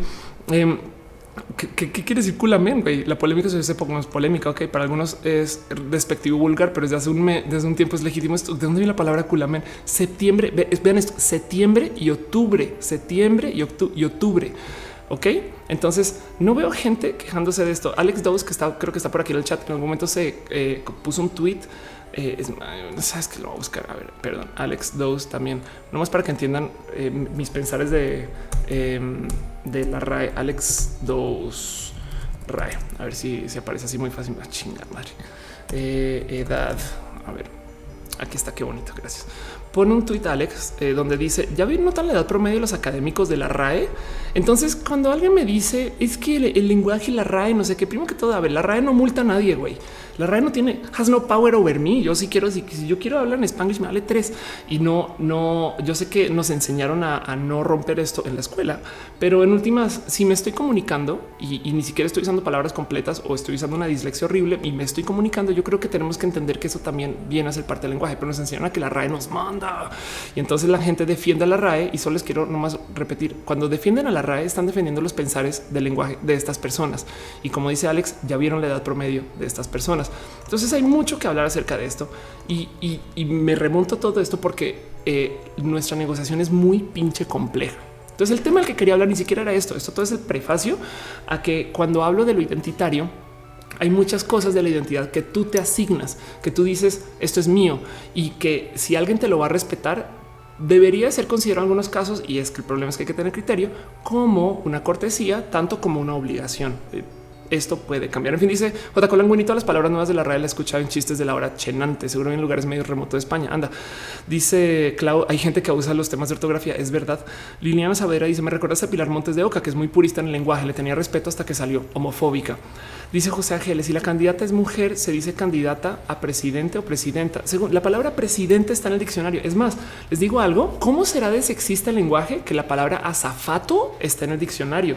Pero cuando comenzamos a tener más azafatos que azafatas, de repente mágicamente, no, no, no, no, no, no, no, azafato no, ahora son sobrecargos, ¿no? Y, fíjense cómo ahora se usa la palabra sobrecargo, que ya de cierto modo implica que hay más masculino que femenino. Entonces, eh, sobrecargos y azafatas o sobrecargas no eh, piensen en eso. O sobrecarguistas, no eh, sobrecarguiza. Eh, en fin, Jessica Selena Mondragón dice: A mí me gustan también las niñas y no he tenido novia, pero sí me gustaría a veces entrar en conflicto, decir que soy bisexual y mostrar mis preferencias. Ana Noriega dice: Soy ingeniera agrónoma y a veces me presentan y dicen ella es ingeniera. No soy hetero y no me afecta nada. Sí, no, no solo eso, Ana, sino que hay gente que lo defiende. Cuando yo digo a ah, mi amiga, mi amiga ingeniera y ella así de no, yo soy ingeniero y yo de mm, ok, perdón, perdón, no, pero siento yo que este como activismo del lenguaje em, es el que está comunicando sí soy vieja y sí estoy en esto. Y entonces entiende que tu campo no es solo de hombres. Hace sentido. Es como es, es por, es por, es por eh, un lado, un lado darnos visibilidad, otro lado imponer y otro lado defender una esquinita eh, y decirle a la gente también bájenle de huevos que no está. Me queda claro que no están defendiendo el lenguaje. Claro que no están defendiendo el lenguaje. Están defendiendo que no les gusta la inclusión de la mujer en el lenguaje y nos criaron con eso. Entonces, el otro día alguien me decía que su, así como cuando yo hablo de estas cosas, los títulos de, los cargos que eh, no, no es que la O es la O. Claro, la O es súper neutro y la O, la RAE decidió que el uso con O es no sé qué, y por eso decimos ingeniero. ¿Qué creen? Hay gente que me ha estado tuiteando que su título dice cuando este, ellos eh, hombres eh, gente legalmente identificados como hombres, me dicen mi título dice que soy enfermera porque hay más enfermeras en el campo. Entonces, perdón, si la O es el neutro, entonces porque el título de las enfermeras son enfermeras, eso. En fin, dice, eh, dice Mr. Fick, lo que nos debe quedar claro es que nos debe valer dos kilómetros de ver. Es como pinche se comunican las personas, un poquito, un poquito. Pero, pero todo esto es prefacio. Todo esto es para que vean nomás lo complejo que es nomás el lenguaje, porque pasó esto. Pasó esto. No quiero, a ver, aguanten su rabia, aguanten su rabia porque no sé si amerita rabia todavía. Es muy probable que sí, voy a ser muy inocente y voy a presumir inocencia de esto, pero yo sé a dónde va. No me odien, no me odien por ser un poquito como inocente palomita con estas cosas, pero es que pasó lo siguiente.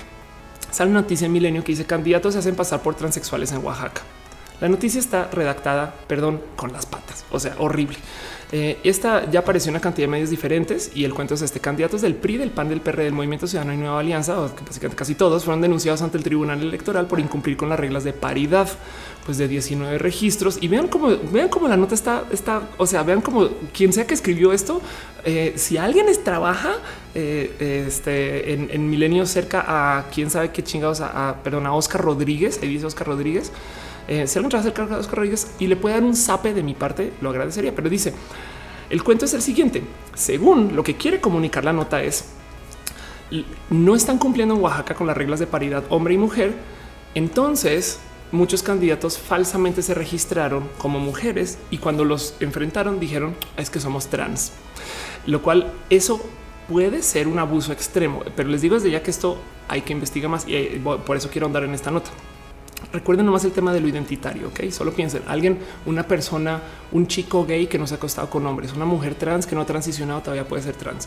Por eso estoy siendo muy inocente con esto. Pero el sape para Oscar va porque el güey confunde el ser trans y el cambiarle tu identidad de género con ser gay y cambiarle tu preferencia sexual, porque no tiene ningún problema con decir 17 son heterosexuales. Es de esto que güey, lo que quería decir es 17 son hombres cis hombres cis.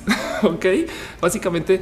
Eh, eh, entonces el güey sigue diciendo en Oaxaca no se cumplió con la paridad de género que exige la ley, la norma electoral y los partidos PRI, PRD, eh, Movimiento Ciudadano, Alianza falsearon información, violaron la ley registrando contendientes transgénero para permitir la reelección de algunos de sus candidatos para presidentes municipales. Entonces, eh, por aquí está el, caso otra vez que voy a mencionar lo de la, homosexualidad o dice aquí está. Ok, López Sánchez dijo tener reporte que los 19 registros ante el Instituto Estatal Electoral y de Participación Ciudadana que se realizaron de supuestos candidatos extranjeros en ese reporte, 17 son candidatos heterosexuales y solo dos son homosexuales. Es de güey edúcate un poquito, entiende. Lo que está queriendo decir es no, no, no. Eh, puede que algunos sean mujeres trans, otras mujeres cis, puede que algunos sean hombres trans, entonces no comunica absolutamente nadie, es la súper re que te caga con eso. Y el cuento es, lo que quiere decir es que hay personas que supuestamente y falsamente se están registrando como eh, mujeres trans, ¿ok? Eh, dice Mario López, estás incitando a la violencia por pedir un zape contra el... Es un zape aéreo, es un zape esos que le haces así al lado, no, le tienen que golpear, es, un zape psicológico, eh, eh, una pequeña educación con guante blanco.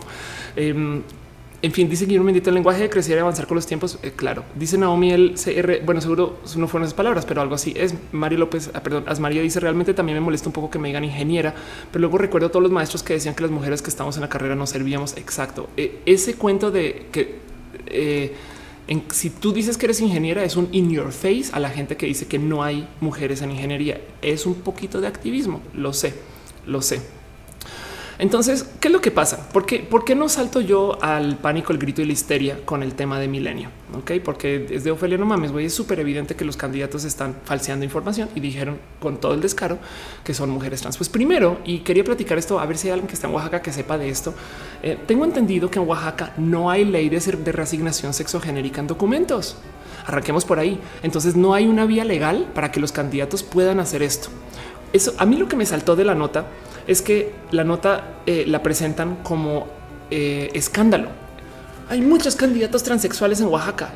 Ahora, Oaxaca es un espacio, eh, Oaxaca es un lugar donde existe gente mushe, donde existe gente de género interrogante que no necesariamente tiene que ser binaria. Entonces, también cabe chance que algunas de estas personas que se identifican trans igual y si lo sean. Y en alguno de los de los otros eh, reportajes salía alguien diciendo que querían manejar esto con discreción. Discreción es una de esas cosas que le escuchas a mucha gente closetera decir. Entonces, capaz y lo que están diciendo es que algunos son gay y de plano dijeron no. Entonces yo también lo que pasa es que a lo mejor hago drag, entonces soy trans. Me explico. Vean lo complejo que se está poniendo esto, porque lo que realmente nos estamos preguntando es y si sí son hombres y si sí son mujeres. Lo que yo yo lo tuiteo y yo le digo a eh, este, eh, hice un hashtag que quiero que verifiquen. Eh, le digo a verificado si se puede cambiar en documentos en Oaxaca. Si pueden, o sea, digamos que si lo hicieron así, si pueden legalmente, sí, sí se puede hacer. Eh, y está muy bonito porque me escribió, me escribió eh, eh, un dos tres por Mon, por si le quieren dar un abrazo digital y decirle tú dale, tú dale. Monserrat Sánchez me dice ese reportero verificado MX, me puede seguir para mandar tu DM y ya, ya nos comenzamos a hablar de esto y le di un poquito de mi contexto acerca de su investigación. Entonces vamos a ver qué encuentra Monse con esto o no. Pero el cuento es ¿Qué tal? Voy a ser muy optimista aquí. ¿Qué tal que no, no existía un proceso legal para hacer reasignación sexogenérica en documentos en Oaxaca? pero por culpa de la tranza estos pendejos, ahora sí hay precedente para que quien sea trans pueda hacer este cambio y decir, no, pues es que Carlos González, que también es de paso del pan, lo hizo, ¿no? Entonces es posible, es posible que eso haya sucedido por error o accidente. No sé, estoy siendo demasiado ingenua a propósito para darme chance de ver qué chingados es lo que está pasando acá. Em, dice ciencias naturales, ser trans no debe ser legal sino identitario. No, porque el tema es este. Es más, a ver si lo tengo por aquí. Perdón. No, no tengo. Ah, sí, bueno, perdón. Voy a, perdón, voy a, voy a tapar algunos de estos datos, pero este es mi pasaporte y esto es soy horrible con ahí está ya. Ofelia deja de hacer yoga. Es mi pasaporte y dice, ahí dice Pastrana Dila Mauricio Francisco. Yo no puedo cambiar mi pasaporte aunque soy mexicana porque yo soy mexicana naturalizada. Entonces acá dice que yo soy vato, güey. Me resbala cuando voy al aeropuerto. Yo llego y digo, sí, es que soy trans, no me jodas, no? Pero ustedes piensan que eh, una de dos o, ahora vamos a andar por la vida diciendo a la gente es que hay hombres que se ven como Ofelia y yo estoy ok con eso, pero a mí me gustaría más que me den trato de mujer. Pero lo complejo de eso es, y ahí les va, porque sí debería de estar en la legalidad, es que hay cosas que están hechas dentro del espacio específico para el hombre y específico para la mujer. Este es el punto de paso que separa a las feministas TERF, las radicales exclusionarias, de las feministas eh, este, es interseccionales, pero más bien las transfeministas. Y el cuento es el siguiente. Si las transfeministas conseguimos lo que queremos, que es que la gente pueda cambiar de género sin pedos, como sucede en la Ciudad de México, porque de paso tú no necesitas tener ninguna cirugía, ningún eh, tema, doctor, psicólogo, no tienes que tener nada para ir ya al registro civil si naciste en la Ciudad de México, ya eh, ir al registro civil y que te den un, documento que diga que eres hombre o mujer. ¿Me explico? O sea, sin cambiar, sin cambiar tu apariencia, puedes tener barba y llegar a decir es que a lo mejor transiciona después y güey, te lo dan. ¿Me explico? ¿Por qué pasa esto? Porque asumir que requieres de algo para comprobar que si eres mujer es discriminatorio y además en potencia misógino. Decir, no, es que a ver, perdón, pero una mujer es quien se pone tacones. No, una mujer es quien tiene cabello largo. No, una mujer es quien tiene boobs. Hasta operaciones hay para eso. Yo sé de eso, pero tampoco, tampoco, porque hay muchas mujeres que no desarrollan senos. Una mujer es quien tiene matriz. No, perdón, mi mamá no tiene matriz fue después de que me dio luz. Eh, entonces, por más que le rasque, no hay absolutamente nada en tu cuerpo eh, que indique de modos definitivos que tú eres hombre o mujer, porque también hay intersexualidades. Así que legalmente es discriminatorio decir que necesitas cumplir con estas cosas para que podamos decir que si eres trans. Por ejemplo, en Japón piden que te hayan operado genitalmente. ¿Y yo qué pedo, güey? A mí, yo en Japón nunca podría ser considerado, menos que cambie la ley, como mujer, porque legalmente hablando, eh, porque yo soy vieja con pene. Entonces eh, es un tema completamente eh, identitario. Entonces el cuento es, el cuento es, hay cosas que están hechas para hombres y para mujeres y mientras eso exista, tenemos que tener un modo de cambiar legalmente nuestro marcador de identidad, tanto como podemos cambiar nuestro nombre. O sea, también eso es importante poderlo cambiar. Entonces, si las transfeministas nos salimos con la nuestra, básicamente quitamos todas las barreras para poder cambiar eh, tu género en documentos que literal sea así de ventanilla, como en la Ciudad de México, solo que sería espectacular que usara el pinche resto del país. Y eso entonces le dan la madre a un chingo de actividad de discriminación afirmativa que se hace para apoyar al desarrollo de la mujer. Perdón, pequeño paréntesis. Eh, Alexander Ubaldo Villa deja un abrazo financiero para el café. Muchas gracias. En este caso sería para el Red Bull. Así que gracias, gracias, gracias. Jessica Serena Mondragón dice en México es ilegal preguntar género y preferencias, solo se puede preguntar sexo. Ándale. Y, aún así, Belly Blond dice quiero cambiar de nombre, puedes ir al registro y cambiarlo. Eh, Jess Lemos dice que si le segundo sexo, absolutamente no y debería. Em, entonces consideren que igual si a mí me hacen la pregunta de sexo, pues yo voy a decir pene. no sé, es, un poco complejo eso, eh, porque, porque entonces no, no necesariamente eh, estoy yo. O sea, es que hay que entender que estamos la neta redefiniendo lo que es el género. Y si tenemos un género que es fluido, que no es binario, entonces le das en la torre a toda la actividad que existe en pro de la mujer y de paso también en pro del hombre. ¿eh? Eh, es, piensen en esto. Yo les voy a mostrar unos casos y ejemplos de gente que ha abusado aparte de los políticos. El primero es un caso que se volvió más o menos famosón hace nada. Esto es Sergia. Oh, por Dios. Gracias, gracias, gracias al país por mandarme a spam. Ok, esto es Sergia. El caso de Sergia Lazarovich es eh, una mujer argentina que cambió de identidad a los 59 años y asegura que abandonó su nombre de varón por convicción, pero sus compañeros lo dudan. Entonces es el caso de una persona que mucha gente no cambió ni su apariencia, ni sus modos, ni su forma, nada, pero ahora legalmente es mujer. Eh, y ya que es mujer, entonces ahora se puede jubilar no a los 65 años, sino a los 59 años. Ok, perdón, ella se jubiló a los 60, ellos a los 65. Entonces se jubiló cinco años antes, ya que es mujer y no cambió nada en su vida, no cambió nada en su cuerpo, no está, no está transicionando físicamente. Y muchas personas pueden decir que está literal abusando del sistema. Y el problema aquí es ¿Cómo chingados? Ya vieron todo el prefacio que hice acerca de la gente que puede ser trans sin transicionar o no y estas cosas. Entonces, ¿cómo chingados sabemos que si es trans o no es trans? Y, cuando digo si es trans, es cómo sabemos que si es mujer y no es mujer. ¿Dónde chingados está la mujer? Y entonces te preguntas por qué chingados las mujeres se están jubilando antes que los hombres, no? Así que eso, esto pasó. Un caso, yo creo que un poco más así como eh, eh, quizás no sé si decir abusivo es el de una persona, un usuario de, perdón, una usuaria de Reddit que cambió el género para ahorrar dinero en su seguro vehicular. Ok, va a ahorrar. Aquí está, aquí está la nota, lo publicó en Reddit, donde dice, no, sí, es que descubrí que, eh, que le eh, este, descubrí que le cobran menos a las mujeres el seguro vehicular. Entonces fui, cambié mi género y ahora dije, no, pues soy vieja y de chinga sacó un putero de ahorros en su seguro. Entonces hay que pensar primero, primero lo primero. Ok, perdón. Fran dice para comprar Red Sugar Free.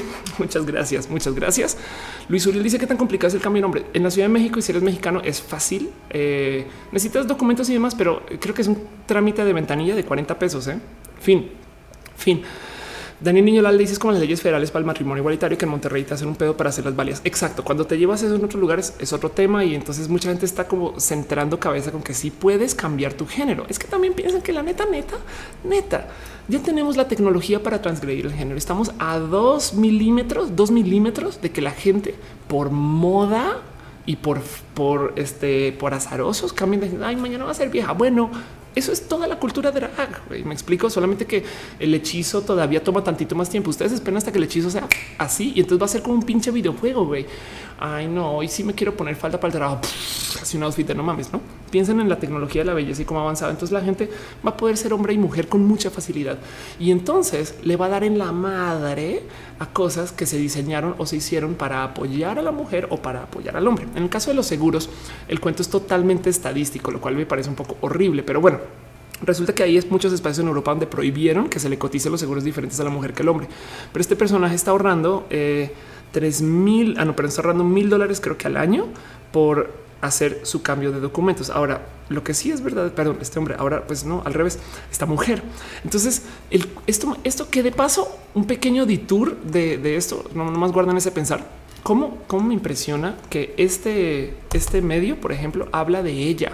Esto me, cómo me gustó está muy cabrón. Es un, es un medio que está diciendo no, ella hizo esto, ella hizo aquel, ella está, ella, ella cambió su género y tal y tal. Y dice esto. Cambiar género no se debe tomar a la ligera, em, pero sí, como cambió, cambió su notarizó el cambio. Estas cosas que lo, lo pongo en contraste de cómo los medios mexicanos o bueno, cómo los medios no mexicanos, no salgamos ahí, como muchos medios tienden a hacer todo lo contrario, a negar los cambios de género, pero así a, quemar ropa casi casi. Eso fue un tweet que puso Rishi con mucho cariño para Richie, que de hecho síganlo en YouTube.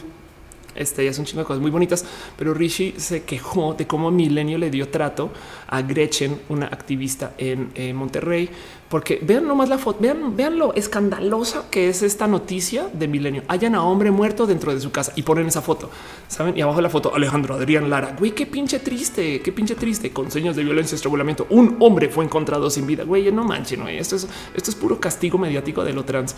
Em, y, pues es de, es de qué pedo con eso.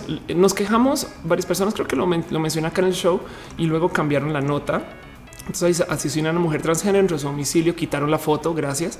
Y, todavía quedan cositas para ir pendientes, pero esta nota la levantaron en un chingo de, medios sindicalizados. Y entonces ahora de repente ah, la replicaron un buen y entonces qué, rabia, qué rabia. Eh, este, pero pues eso, eso pasó. Entonces em, me, vean, acá hay un, acá hay un medio réplica. Perdón, es que lo está buscando. Acá no, está cargando aquí. China madre. En fin, em, qué rabia, qué rabia que esto pasó eh, y en eso, entonces aquí está, aquí está la réplica donde literal levantó la nota, encuentran estrangulado a su hijo, no? Y entonces, hombre, hombre, hombre, tiene es un hombre que, que, murió como hombre, pero es un hombre de los hombres, de los hombres más hombrísimos. Es de güey, qué pedo. Y pues sí, ustedes piensan que esto me podría pasar a mí. Entonces es un tema también de pero bueno, entonces en eso me divirtió mucho, volviendo al caso del abuso del seguro o de la del seguro, que en, en, el medio dicen, no, pues ahora que es mujer, no sé qué, ella esto, ella aquello, como que la toman en serio. Eso me parece hasta un poco divertido y, siento yo que quiere decir que ahora nosotros le podemos hablar a esos, a esas políticas que están en Oaxaca eh, desde lo femenino, porque igual y igual y pues perdón, son las consecuencias. Quería ser vieja, güey, pues se vieja bien, te lo chutas todo. María José deja un abrazo financiero. Muchas gracias. Gama Volante dice me cae muy, mal Milenio. Tienes que entender que es un bestia, una bestia de mil cabezas. Y Lana Sod me entrevistó para Milenio, una, una vieja eh, feminista espectacular. Eh, entonces, y, me ha tocado ver, es como en unas esquinas, en otras esquinas, es una bestia muy grande. Eh, Elsa Berenice Quintana dice es un medio no mexicano. Aquí en México nos dicen los trans. ¿Sabes qué pasa? Pasa un chingo en todos lados. Pasa un chingo, un chingo en todos lados. Y es que además dentro de lo que lo mediático y, la como como el cómo se trata lo LGBT, lo trans, falta un, buen de educación en muchos lugares. En muchos lugares acá hay em, un pequeño video, no, no, lo van a poder escuchar, pero eh, de una discusión que está teniendo Silvia Olmedo, a quien le tengo, le tengo mucho cariño a Silvia. De hecho, Silvia este, fue como una gran como influencia al, comenzando mi transición y, hemos hablado de vez en cuando como de temas de cómo lidiar eh, el, ser una persona así de visible como ella, más bien, no, pero el caso, le tengo mucho cariño a Silvia y en, en este tweet, en este video en particular, está diciendo naces o no, esto que, ah, de qué es. Y, el punto de discusión en este show me, divirtió mucho porque dije es neta. Lo que está diciendo es y lo, lo debaten, ¿eh? mesa, mesa debatiendo, así platica. Silvia dice: A ver, un momento. Es cierto, será cierto que si un hombre penetra a otro hombre, o sea, es, básicamente es un güey activo, eh, es entonces homosexual. Y yo así, con esa pregunta de dónde viene Silvia. Y es que me cayó el 20. Ah, es que no manches. Es que si tú penetras, técnicamente entonces encajas en esto que llaman la heteroflexibilidad y es de no manches, no puedes reducir eh, este eh, a, eso, no es como es tan genital y tan básico y tan único. Es como si te penetran, eres homosexual y si no te penetras, este eres eh, eres, eh, pero si te penetran, eres homosexual. Si no te penetran, eres heterosexual. De no mames, güey, eso no así no funcionan las cosas. Güey. Em, pero como va en lo identitario, capaz y sí. Entonces me divirtió mucho que eso pasa y recordé, recordé también que hay mucha gente que cuando yo les digo que soy trans, automáticamente asumen que yo me hice todo tipo de cirugías en los genitales. Em, es más común que no se hagan esas cirugías de paso. Y, digo, cuando digo es, es literal que vaginoplastías y demás es, muy común toparse con mujeres trans lesbianas, más común que el inverso. Es que los medios nos hicieron creer que toda la gente trans del mundo son hombres que se están operando los genitales para salir con otros hombres. Hace sentido, es como que eso, güey, eso está un poco no, no al revés, es mucho más diverso que eso.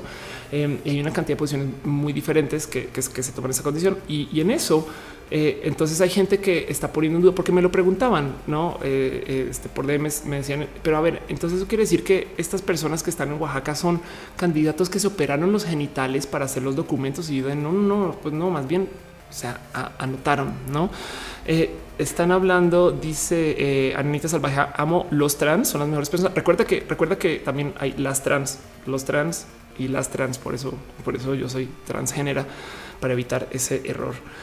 Eh, cuando se hablan de mí, están hablando de Metalucar. Dice: No sé si en esa noticia que un tipo se volvió trans mujer para que no lo consiguiera la policía.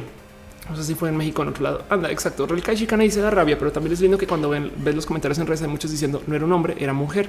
Sí, qué chingón. Emily Diane dice es triste, pero a lo mejor como mujer trans es no decir que eres trans a gente desconocida. Ser trans es un orgullo pero en México es inseguro. En muchos lugares mucha gente le tiene mucho miedo y yo creo que no decirlo lo visibiliza menos. Entonces eh, es muy fácil esconder y pero pues eh, vives con miedo de que me van a cachar y no sé qué. En fin, el trans también. Eh, trans.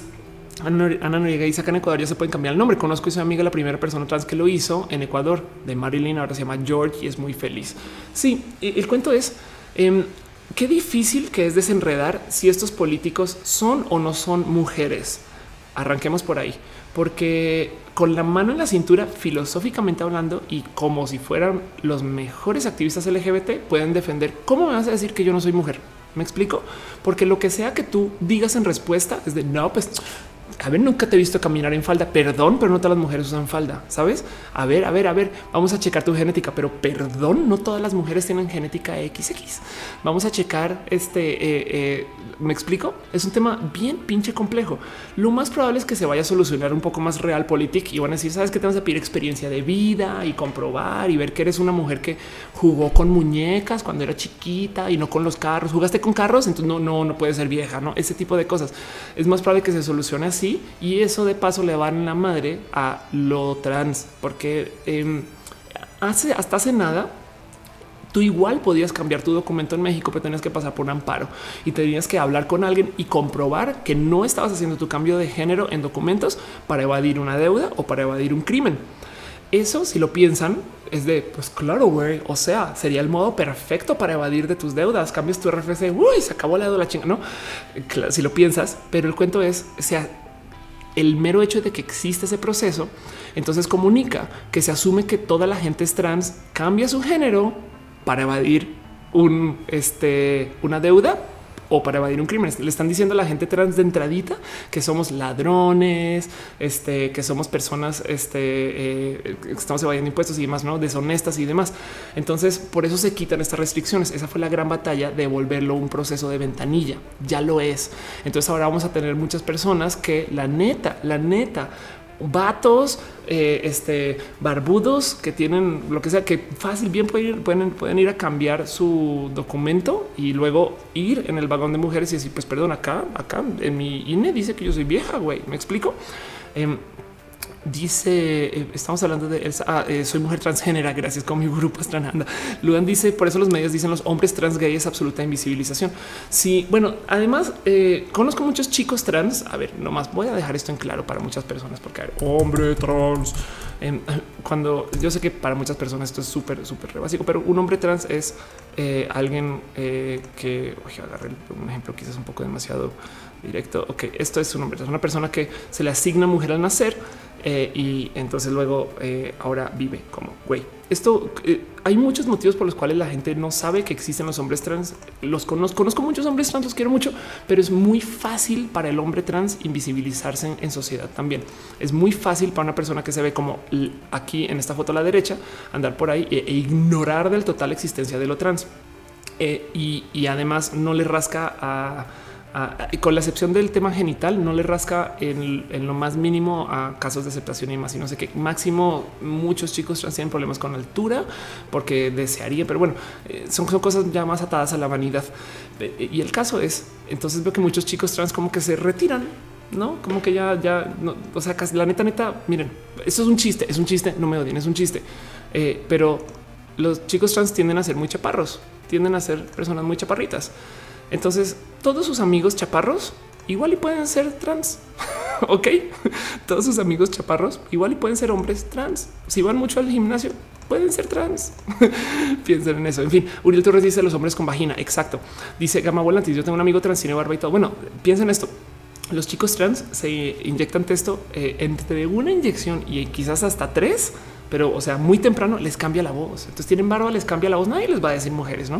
En fin, pero eh, dice eh, Gabriel Rudat que esos temas son muy complicados. Imagínate, imagínate Gaby, que si para nosotras o nosotros que para las personas que lo vivimos, o sea, yo, yo la neta no quiero ser activista LGBT por diseño. Yo soy una física comunicóloga y estoy, no sé, hago muchas cosas, comediante, no soy la explicatriz, güey, pero hablo mucho de lo LGBT y estoy inmersa en esto y vivo en el tema LGBT y yo lo veo complejo. ¿Cómo será para alguien que no quiere pensar en esto? No?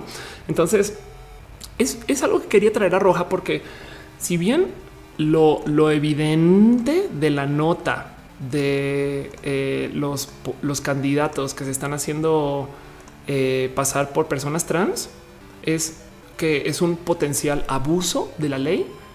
Yo creo que también le rasca un avispero identitario que es muy complejo de navegar. Quién sí es mujer y quién no es mujer porque no hay absolutamente nada en la biología que determine que tú eres de un género o del otro género. Socialmente nos acostumbramos a que la gente que nace con genética XY mayoritariamente, pero así absurdamente mayoritariamente, se identifican como hombres y la gente con genética XX mayoritariamente se identifica como mujer. Pero eh, les voy a mostrar una persona que, por ejemplo, Em, este puede tener genética XY y ser mujer. No más voy a tratar de ah, esto es comprobado que no. Bueno, vamos a buscar eh, androgen insensibility. Si no, aquí está. Ok, esto es el síndrome de insensibilidad androgénica. Yo sé que lo he presentado acá antes, no me odien, perdón, pero el cuento es: em, es una persona que tiene eh, este que tiene genética XY, pero su cuerpo su cuerpo no procesa la testosterona. Ok, entonces su genética tomas una medida y dice XY, pero su cuerpo no procesa la testo. Entonces, ¿qué pasa? A medida que se va desarrollando su cuerpo, cuando van creciendo, lo que sí procesan es eh, estos. Aquí hay una mejor foto. Lo que sí procesan es eh, todo aquello que sean hormonas femeninas de lo que igual está en sangre y pueden tener, pueden tener genitales que están, eh, digamos, desarrollados de modos divergentes y cosas así. Pero entonces estas son personas, y no más quiero que vean la foto, estas son personas que tienen genética XY. Y yo creo que no hay absolutamente nadie que les diría a estas mujeres que son vatos. Ok, entonces ni la genética sirve. Porque, porque además la neta, neta, nadie checa su genética. A la hora de inscribirte en el registro civil no piden exámenes de genética. Ningún doctor antes de decir, oh, sí, va a ser niño, eh, se fija en tu genética, máximo se fija en tus genitales, pero yo soy vieja con pene y soy socialmente aceptada en una cantidad ridícula de lugares y en mi país natal soy socialmente aceptada como mujer prontamente en, México. No sé si, si sucede o no, pero entonces hasta legalmente se acepta que existan mujeres con pene, lo cual quiere decir que el pene no es del hombre ni de la mujer. Me explico, es de ambos casos. Entonces ya logramos tener tecnología para desconectar género de sexo, de biología y no hay ningún lugar que sea enteramente determinístico de dónde chingados está el hombre y dónde chingados está la mujer.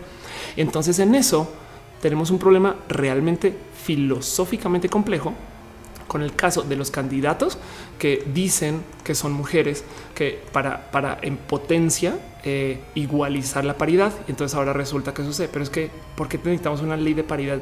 ¿Y a dónde chingados se van las leyes de paridad si la gente puede igual ir al registro civil y cambiarlo? Y eso lo quería presentar. En fin, en fin, dice Emerida, me encantan los chicos trans, son muy lindos. A mí también son lo máximo. Los chicos trans están súper pinches llenos de energía y los quiero, los quiero a morir, güey, son lo máximo. Dice eh, Dale Caro, eh, y no vamos en biología, somos intersex. Ándale. Dice Daniel Castillo, debería tener obligaciones y deberes de ser humano. ¿Quién? Rosauri dice, ¿qué tal que alguien se visibiliza, se, visibiliza andrógena y se separa del género como construcción social? No tiene obligaciones de mujer o de hombre. Exacto. El tema es Em, a ver, lo que está pasando aquí es que está colapsando nuestra, eh, si quieren verlo, em, como que obligación de ser lo que se nos asigna al nacer, pero es que eso colapsó hace mucho tiempo en muchos otros rubros.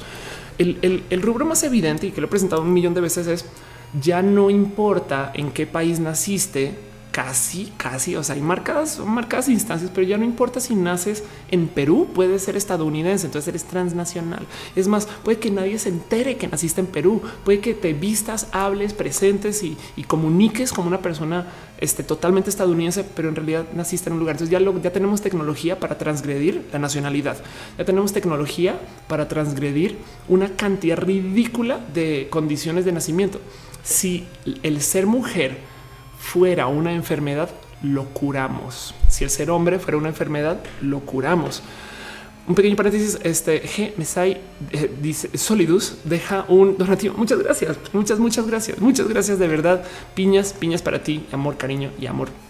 Entonces ya tenemos tecnología para transgredir el género y, y entonces Ahora, ¿qué hacemos con tantas leyes, regulaciones, apoyo? ¿Qué hacemos con, con tantos sistemas para cosas de mujer y cosas de hombre? Y esa es la negociación que estamos pasando y en la que estamos viviendo. Yo creo que el caso de los candidatos se va a solucionar en chinga. Van a decir, ya nadie puede cambiar su género, fansan, se acabó, tú eres lo que naces, que va a ser súper injusto contra la comunidad trans. Gracias candidatos por ser tan pendejos, idiotas y culeros con la comunidad LGBT.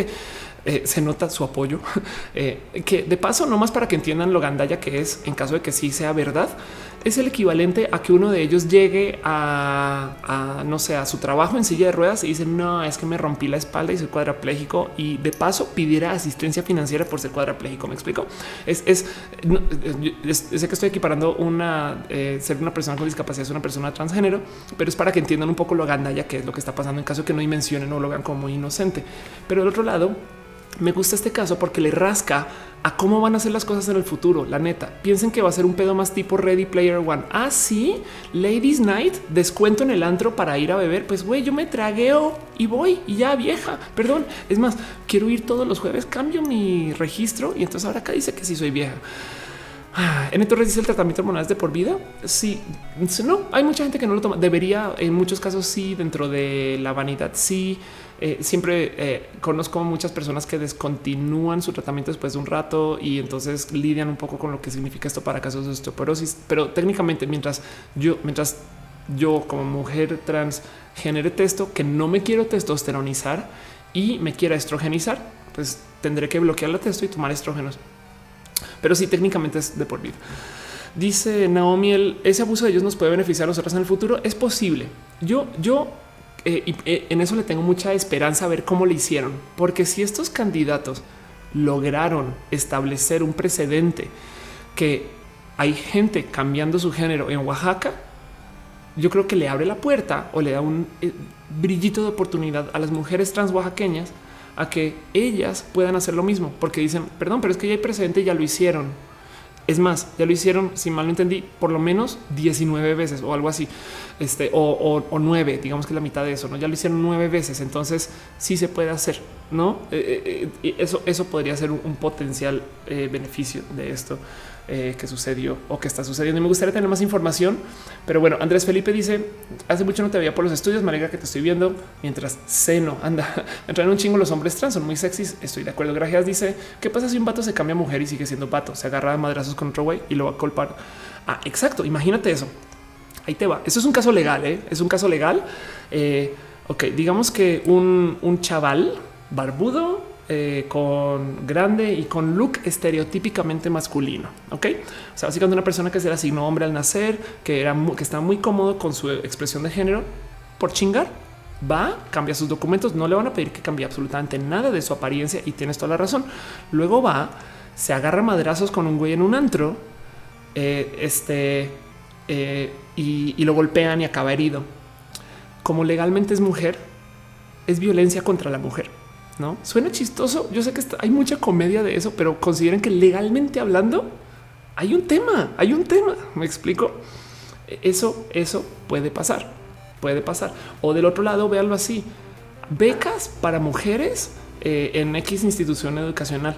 No, eh, bueno, pues voy cambio y ahora hago uso de eso. O no solo la mujer, al revés para hombre. No, el cuento es esto, esto, esto implica también. Miren, la verdad, verdad es que no es tan a la ligera el solo hacer el cambio de género, porque si tú, si tu pasaporte ahora dice que eres vieja, solo para que te puedas madrear un güey en el antro, pues también te van a dar lata en el aeropuerto y vas a vivir estos pedos que vive la comunidad trans, no? En, últimas. y, y el problema para mí es, ¿y qué tal que tenga por ahí atrás en el fondo de su cabeza un deseo de sí ser vieja, güey? ¿Y quién soy yo para decirle que las viejas no tienen barba? ¿Y quién soy yo para decirle que las mujeres no son así de grandes? No? Entonces, eh, porque de paso, la neta, neta, hay muchas viejas barbudas, güey. Entonces, es un tema raro, complejo, raro y complejo. Y, yo creo que Matus está este, bañando y le valió mientras tanto. María Maximov dice, o sea, abusando podría un papá soltero cambiar para ser mamá soltera y tener presión del gobierno. Pues yo creería que sí. Digo, requeriría muchos huevos y eh, irónicamente, pero, pero yo es que creo que sí, exacto. Y, el problema es que esto, como vieja trans, es lo, único que, va a acabar pasando. Evidentemente no va a ser que nos hagan más fácil la, vida a la gente trans, sino que gracias a estos a, estas personas abusando, puede que nos quiten derechos de resignación sexogenérica y volvamos a la era de la altísima discriminación, porque ahorita estamos en la era de la alta discriminación y eso vamos a tener que negociar y ver y, considerar, no? Porque el problema es cómo haces tú para saber que alguien es hombre y que alguien es mujer. ¿Quién quieren ver? ¿Quieren saber otro rubro? Deportes.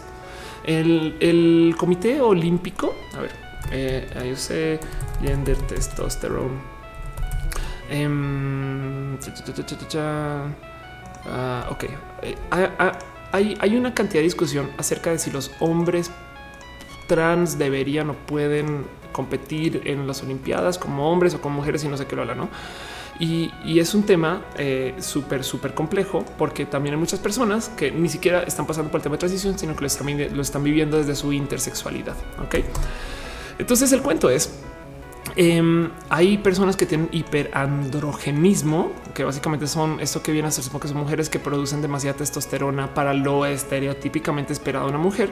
Eh, y me imagino que al revés, y el caso es que ahora lo que están haciendo a nivel competencia para dividir los géneros, eso está muy cabrón, es de dividir las categorías por concentración de testosterona en la sangre, donde tú tienes a un grupo que es mayoritariamente lo que ahora se presenta como hombre y otro grupo que es mayoritariamente lo que se presenta como mujer, no más por cantidad de testosterona presente en la sangre. Ok, eh, y, y.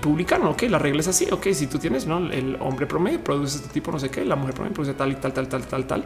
Entonces, si eres intersexual, si eres trans, si eres lo que sea, solo te vamos a pedir que uno te registres a lo que sea congruente con tu uso de testosterona. Entonces, para el Comité Olímpico Internacional, para ellos el hombre es quien tenga testosterona así y la mujer es quien tenga testosterona asá. sea quien sea el cuerpo. Es rarísimo, es una rarísima definición de género, pero me parece un poco más eh, real. Y de paso piden que no hagas el cambio. Eh, o sea, no puedes como registrarte un año como hombre, otro como mujer, otro como hombre, sino creo que piden como que nada más puedes hacer como cambio de género una vez cada como cuatro años. O sea, te piden que te, que te ates por lo menos cuatro años a tu decisión.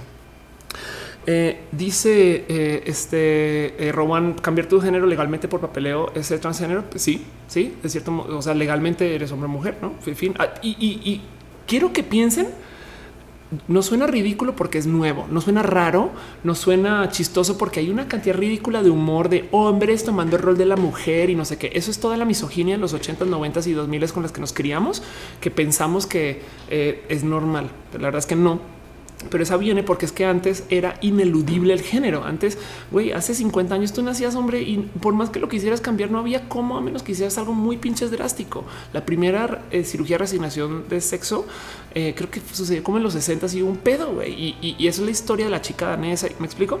Entonces ahora ya podemos transgredir un poco esto porque hay leyes, hay, hay este, tratamientos este, eh, relacionados a la vanidad, hay, en fin, hay una cantidad de procedimientos que, que desarmaron el género y entonces ahora tenemos un rompecabezas.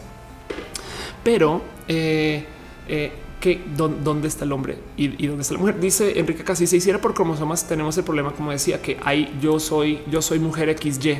Entonces, eh, pues, entonces que y hay hombres este XX un chingo y, hay personas como Caro que es eh, eh, Caro creo que es XXY entonces igual lo puedes elegir o sea no no hay ninguna prueba como contundente de absolutamente nada de dónde está el hombre y dónde está la mujer pero entonces em, como decía Roman cambiar tu género legalmente eh, te hace una persona transgénero sí, lo que pasa es que mucha gente va a ser transgénero y es que el cuento, como decía, no es nuevo, es raro y nos causa mucha risa. Pero ¿se acuerdan cómo comenzó este episodio? Cuando yo decía tengo dos cumpleaños y mucha gente me decía mi abuelo tenía dos cumpleaños y eso es súper normal. Piensen en eso. Una persona que legalmente nació dos veces. Hay un chingo de gente que legalmente nacieron dos veces. Ok, entonces esas son condiciones que hay que considerar del cómo se le da trato a esta persona. Y en últimas es cuando la gente elige su pinche cumpleaños. Güey. Piensen lo complejo y raro que es el tema de lo identitario. Yo no sé si a ustedes les ha pasado esto. Yo ya voy por mi tercer amigo que se presenta, que años después descubro que se llama diferente. ¿Me explico? Si tienen algún amigo que todo el mundo jura que se llama Santiago y de repente un día van con él a un restaurante o al aeropuerto, no sé qué, y ven que su pasaporte dice Alejandro y tú qué pedo, güey. y resulta que maneja otro nombre. Eh, perdón, Fran, Fran deja un abrazo. Este y dice Noel eh, que lea a arroba N Torres. A ver, ok, dice, dice Noelia que tu abuelo eh, tuvo dos cumpleaños. Anda, exacto, exacto. Pues entonces eh, eh, es considerar que habrá gente que legalmente capaz y tenga dos. En fin, quién es N Torres y por qué no estoy leyendo N Torres? Se me fue la dibujante. Dice el tema entre las trans de quién sabe más femenina que es más mujer. Sí, eso, eso es un poco, es un poco la interpretación desde lo básico de dónde está la mujer. Mucha gente dentro de para que entiendan qué qué tanta, em, qué tanto enredo hay con esto mucha gente no es capaz de distinguir y, les digo que activistas LGBT me han preguntado esto. Mucha gente no es capaz de distinguir la diferencia entre transgénero y transexual. Voy a volver a presentarlo acá. Yo sé que lo hago cada 10 días y es mi hobby, pero la palabra clave es trans. Trans viene del latín de atravesar. Entonces, si atraviesas el vestir, eres transvesti. Si atraviesas tu género, como yo, eres transgénero. Y si, tu sexo importa en la mezcolanza, si atraviesas el sexo, eres transexual. Eh, si no eres trans, eres cis. Ok, cis viene de alinear. Habrá gente no binaria, habrá gente este, que no se quiere identificar con ningún género, habrá gente este, eh, poligenerista, en fin, que, también hay que considerar en todas estas definiciones. Pero entonces, eh, mucha gente jura que transgénero significa que no se opera y no toma hormonas, y transexual significa que sí. Y es de no, pues perdón, pero yo soy transgénero. O sea, yo cambié mi expresión de género y me he operado varias veces y tomo hormonas. Me explico, solo que mi sexo no es parte de todo esto. Me vale tres. Em, entonces, e, eso, eso es, estoy hablando es a nivel activistas trans y, no ya, ya, ya, ya le, tengo como que mucha pasa que no van a saber y ya me vale. No, a fin de cuentas es, como también yo sé muchas cosas este, de México, pero me queda claro que nunca sabré lo que fue haber sido criada en México. Pero hay tanto, tantas cosas del conocimiento que em, eh, como que permito que existe y suceda, eh, que, que ya no siento como un negativo que la gente no sepa de la diferencia entre transgénero y transexual. Pero, pero si tenemos confusión con eso, si tenemos confusión con que si un chico que penetra a otro chico no es gay porque él penetra, entonces em, vamos a tener aún más confusión cuando esto se reduzca a lo legal.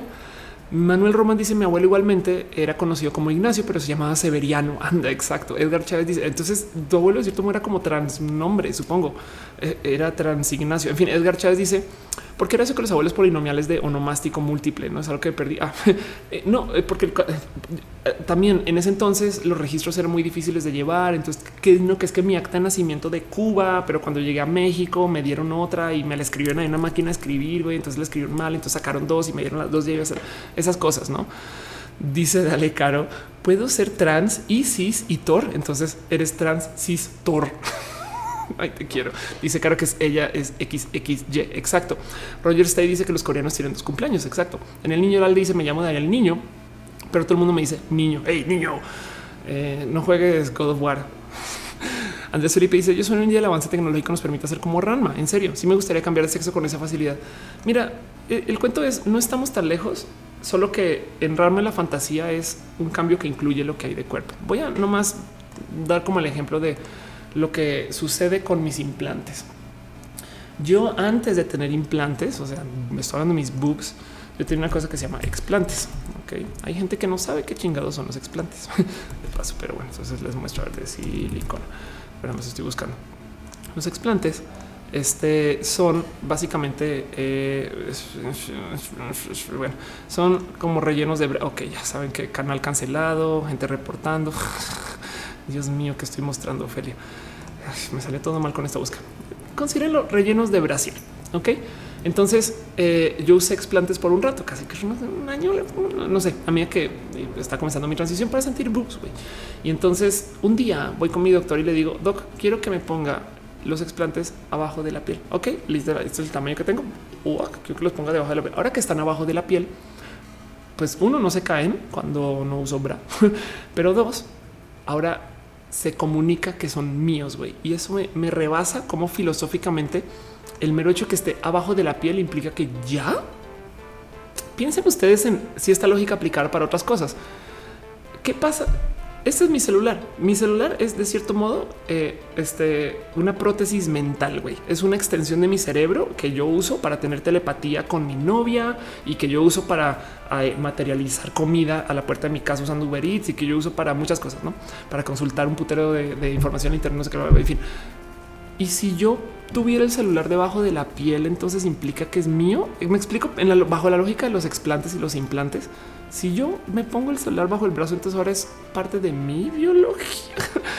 Em, eso, eso eh, este, eh, es un poquito del cómo manejamos la lógica de qué nos pertenece y qué no. Entonces Rama trae la fantasía que todo el cambio es es enterizo, no podríamos medio teorizar porque estamos hablando de anime que Ranma cuando cambia hasta su genética cambia. Entonces la famosa pregunta de si Ranma cambia y se embaraza y luego vuelve a cambiar, ¿qué pasa con el bebé?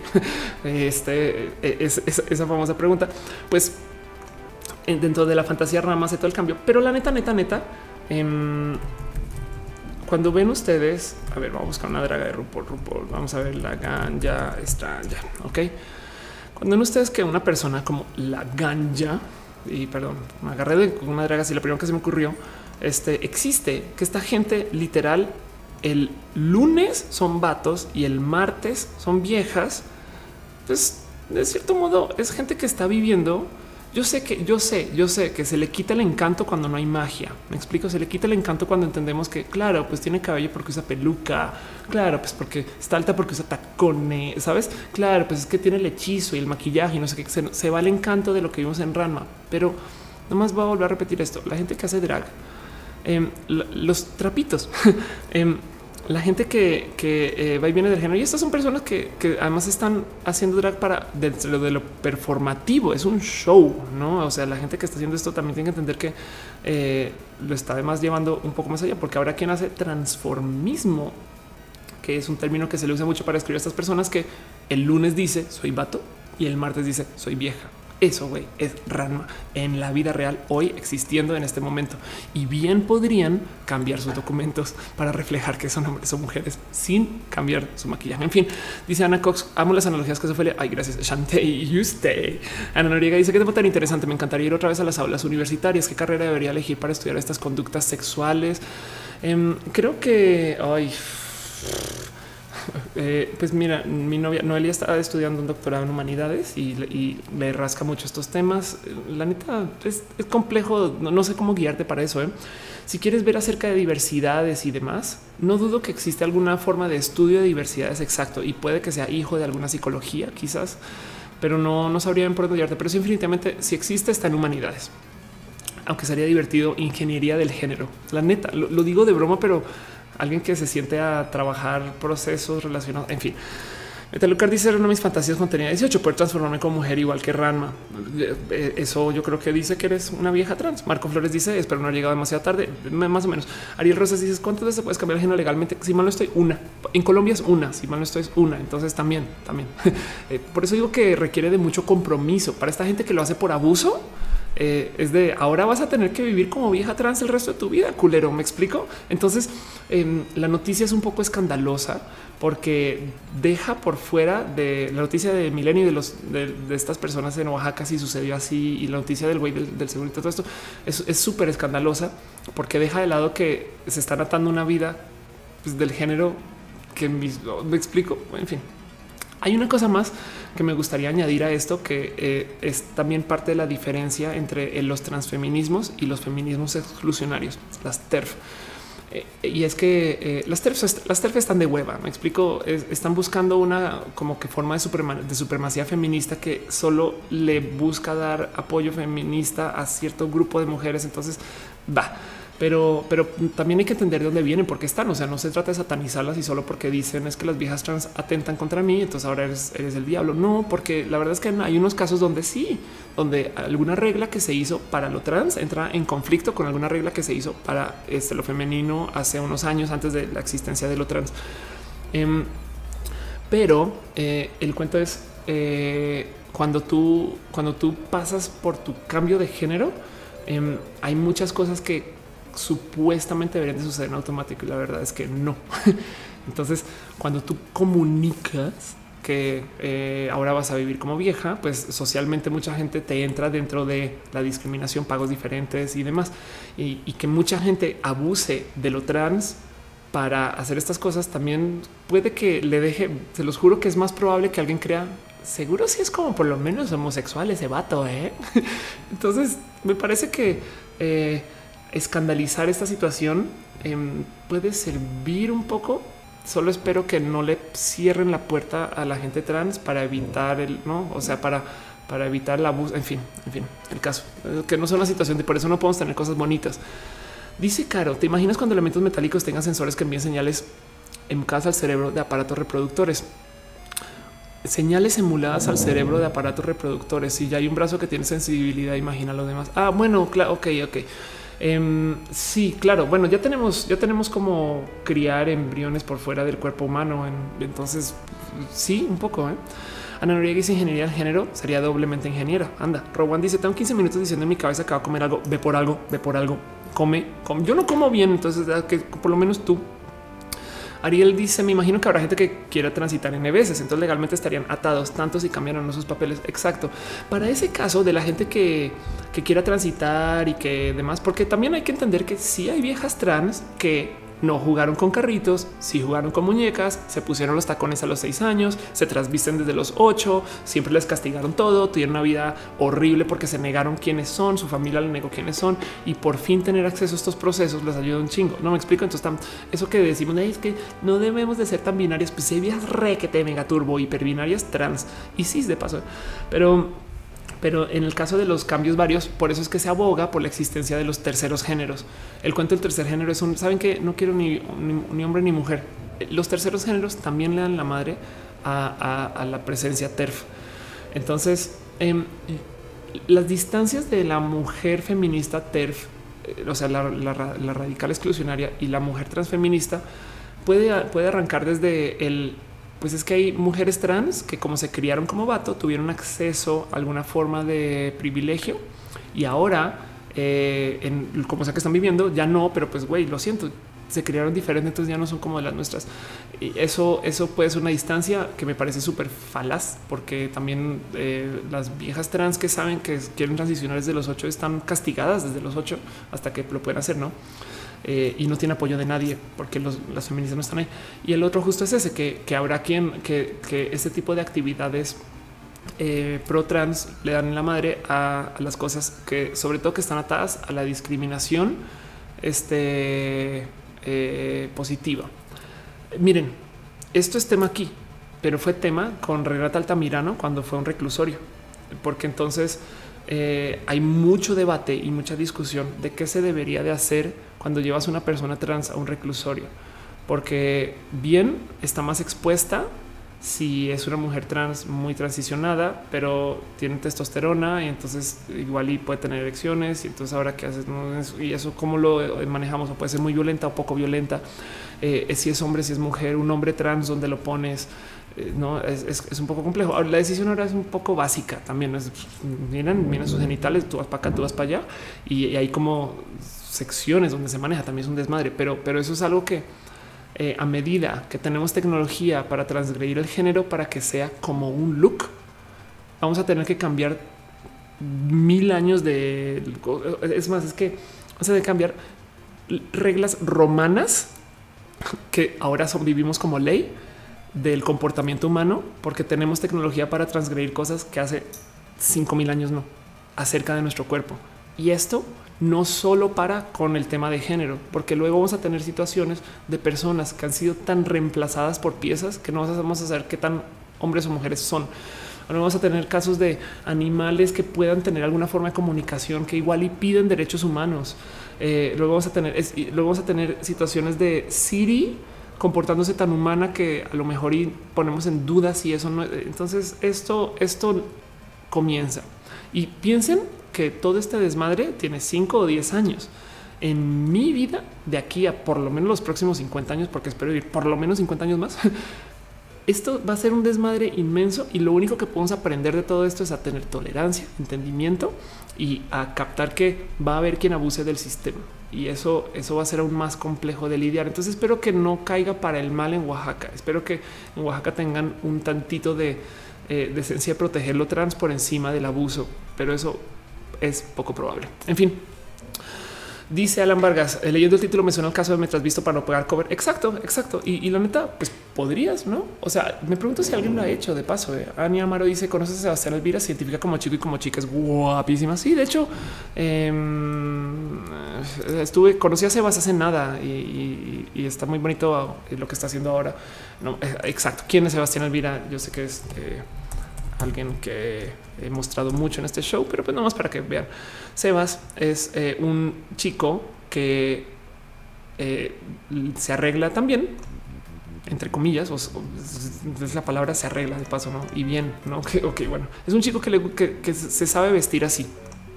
Y lo digo porque en sus videos Sebas no dice soy vieja, no dice soy trans, eh, no dice yo soy hombre, güey. Y quién me dice que ser así no le quita. Elvira de paso su apellido.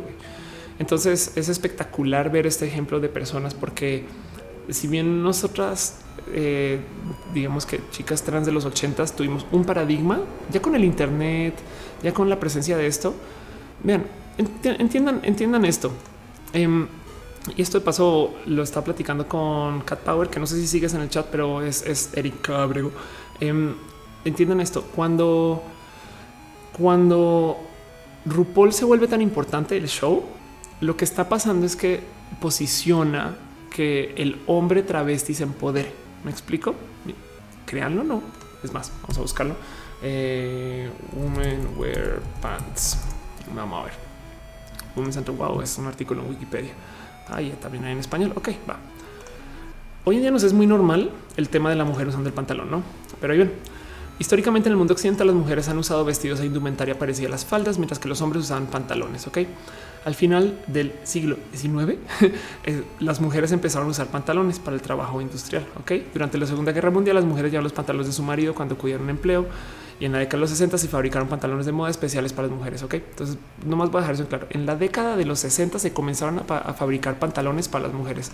Cada vez que ustedes vean a una mujer usando pantalones, piensen esa vieja es travesti. Ok, es tan travesti una mujer que usa pantalones como un hombre que usa falda. Pero nuestro desarrollo de sociedad se dio para que las mujeres se empoderaran y se pusieran los pantalones en 1960 y ya lo normalizamos nuestras mamás todas usaron pantalones, güey. Pero bueno, mi papá sí a veces usa mis faldas porque él las prueba y se divierte mucho. Tenemos este chiste que es, como usar la cobija y salir en cobija a la calle, no sé qué. Pero es raro saber que tu papá use faldas. Ha sucedido, me queda claro. Em, entonces, eh, es que mi papá además es un pan de Dios y lo quiero mucho, pero, pero eh, este es, es, es raro toparte con esto y lo que estamos viviendo hoy, hoy es que es muy cabrón. A mí me rebasa. Yo, yo sé que está este cuento, está adagio de vivirás en épocas interesantes y no sé qué eso, no. Yo, yo sé, pero no me rebasa que eso esté pasando hoy, que me esté pasando a mí, pero estamos pasando por el momento en el que el hombre se está empoderando y le está diciendo al mundo: Yo me voy a arreglar y me voy a vestir así y no dejo de ser vato. Me explico tanto como una mujer puede tener cabello corto, puede vestirse, puede tener barba, puede tener pecho plano, puede tener una cantidad de cosas y no deja de ser vieja. Estamos resignificando lo que es el hombre a la mujer, mientras que al tiempo estamos desarrollando ciencia para poderla cambiar, este, digamos, de modos más permanentes usando nuestras hormonas, mientras también estamos usando sistemas, sistemas legales para que los podamos cambiar. Y eso, eso yo creo que es muy bonito de observar, pero le añade a lo complejo que se volvió el género, porque el género ya no es algo con lo que naces. Piensen en eso. El género es algo. Cada que yo veo a una de mis amigas decirme, no, es que estoy embarazada y va a ser mi yo, yo no sabes, no sabes. Es más, puede ya tener 10 años el chamaco, todavía no sabes. Yo salí del closet a los 28. Conozco mujeres trans que arrancan a los 15, 14.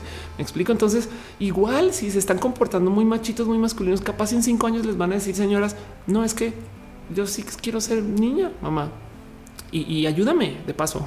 Entonces, eh, eso es parte del por qué es tan complejo para mí aceptar la noticia de milenio por la base, por encimita del sí, claro, abusaron y hay un chingo de mujeres trans registradas. De entrada, una noticia así debería ser para celebrar. Se registraron 19 mujeres.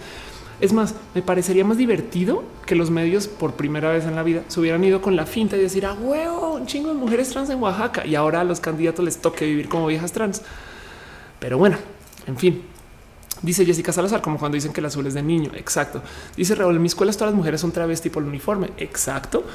Dice eh, Daniel Niño, chistoso. Eh, eh, Games Monterrey lo mismo con los pantalones slim. Lo chistoso es que los vaqueros machos usan pantalón súper embutadito, entubado con botas de tacón. Anda Isaac Vázquez, perdón. Dice Uriel Torres, yo quiero aretes y maquillaje. Pues, ¿por qué no? dice Lupix Santiago, ¿tú te comportas muy machito? Sí, pues yo, es más, creo que hay videos por ahí de eso. Em, a ver, vamos a, vamos a buscar. Vamos a ver cosas de Mauricio Pastrana. Eh, vamos a ver así nomás solitario que aparece, nomás, nomás para mostrarles quién chingados era yo antes de la transición. Esta es una foto que muestro un chingo en mis conferencias. Eh, esto es yo en el 2000, ¿qué es esto? 9 o 2010. Em, y mi cuento es acerca de, de, lo trans. Yo nunca, yo no supe. Yo, yo la neta, este, eh, yo no me trasvestía, yo no, yo no tenía como momentos de, no sé, de eh, esas historias de es que yo a los seis años me puse los tacones. No, güey, yo a los 28 me enteré. Me van a otra foto. Yo a los 28 me enteré y dije, no manches, güey, es que mi pedo es que no soy vieja y listo, transicioné. y todavía veo un chingo de Mauricio en mí y me encanta, güey. No, como que a mí me gusta tener facciones que no sean femenina según el canon de la belleza de, la mujer. Entonces más bien traigo el chiste de que yo era tan tomboy que era vato y ya. Rodrigo Vázquez dice esa foto es en Querétaro. Sí, no manches, Rodrigo, cómo la reconoces, güey. Esta foto es en el eh, Gómez Morín. eh, en un evento que hice en el 2009 que se llama Bar Camp. Y es una larguísima historia acerca de una cosa que se llama el Tequila Valley, que algún día me encantaría contarles, pero, pero pues eso es que, raro que sea el, Tequila Valley ya se ha pasado para mí eso. Wow. A ver, vamos a hacer esa transición otra vez. Un momento. Mm, estoy como más o menos así. Vamos a ver, vamos a ver, a ver si me sale.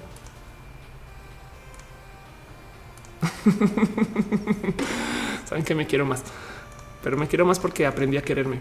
En fin, dice eh, Daniel Niño, o la de Mauricio, era súper macho sexy que me derretía, pero Off es la mamada y se ve mucho más sexy. Daniela ya te dice: ¿Te has soñado siendo Mauricio? Mira, por lo menos un chingo de veces durante la semana yo me pienso Mauricio, sabes? Eh, es como tengo expresión de género femenina, le pido a la sociedad que me dé tratamiento femenino, me considero mujer trans, me encanta ser vieja, me encanta mi look, pero en ningún momento estoy peleada con que Mauricio y Ofelia son la misma pinche persona. Cuando yo mis fotos de Mau, yo las interpreto más como cuando tú ves las fotos de la prepa tuyas. Me explico que dices, güey, ¿cómo no te cuidas esos granos? ¿Cómo no te peinabas así? ¿Cómo usabas el cabello así peinado como pendeja? Me explico. Así me veo yo, como de era un look. pero en última sigo siendo la misma pinche persona. No sé por qué eh, hay esta situación un poquito como tan pelea, pero bueno, entiendo. No mentiras. Sí entiendo que si de chiquita ya sabías que querías vivir y adoptar lo femenino y, y entrarle a este mundo de la mujer y comunicarle al mundo soy vieja y no podías, entonces odiabas mucho lo que te tocó ser. No, eso puede ser, puede ser. Dice Luan, ya llevas dos veces en Querétaro, güey, eh, van como por lo menos unas 15 veces que va a Querétaro, pero sí, prometo, quiero organizar para ir al, eh, a hacer estando para allá. Dice Daniel Niño, de los heteros no están pasados de moda para nada, también son parte de la diversidad. Exacto, solamente que eh, hay que hablar más de lo que no se ha hablado siempre.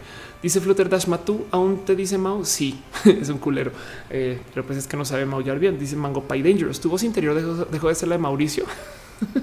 es una buena pregunta. Eh. Em, Sabes qué? Originalmente, cuando acuérdate que yo salí de Colombia eh, como en el 2000, tenía 17 años, ya entrando a los 18, viví en Estados Unidos, en la Florida, me, eh, donde estudié física. Luego fui a vivir a Australia, luego volví a la Florida y luego vine a México. Entonces yo hice muchos años de educación y hablar y presentarme en inglés y vivir. Y todavía tengo como muchos como vestigios de mi comunicación de hablar en inglés. entonces eso sigue ahí. Y, más bien lo que sí cambió es, eh, esto va a sonar rarísimo, pero mis pensamientos son en español, post transición y pre transición, pero igual iba a pasar. eso, no, yo creo que no está atado al tema de género. Y mi voz, sí, yo me operé la voz y, era mucho más bajita. Y, y todavía como que pienso a veces que eh, escucho mi voz de antes y no me ahí sí está bien raro. Güey, sí la siento de otra persona, pero tanto como cuando tú te escuchas tu voz grabada y, es diferente a cómo te escuchas, no? Así que eh, así hay cambios raros, pero, pero es que cuando tú, a ver, cuando tú estás pensando y te dices, oye, tú no eh, deberías de ir por la leche, tú no, te dices, oye, tú, Mauricio Francisco. de vez en cuando sí me pasa que alguien dice Mauricio, yo no, no por allá atrás escucho y no, ah, no me están hablando a mí, pero no le quita. Es, como no somos dos personas, güey. No sé, es como no, no, no, sé por qué no estoy tan peleada con eso. Hay unas viejas trans que niegan todo de su transición eh, y entiendo un poquito por qué, pero bueno, el caso, el caso. En fin,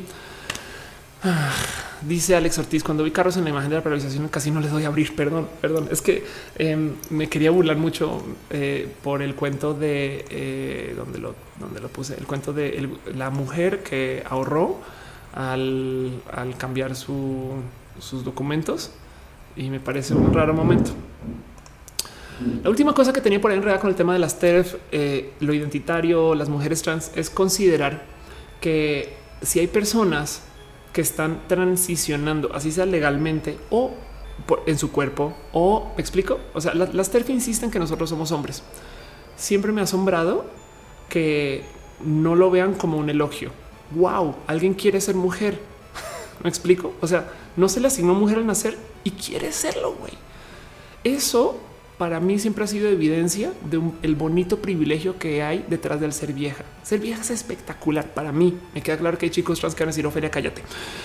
Pero eh, eh, lo que más me choca la cultura TERF, porque yo sé que son personas que quieren defender un nicho muy específico del feminismo y no sé qué, lo entiendo eso. Lo que más me choca es que eh, no vean el más mínimo gozo o me es muy raro toparme con una mujer TERF que me hable de que ellas gocen el ser mujer como yo, porque yo me lo gozo mucho.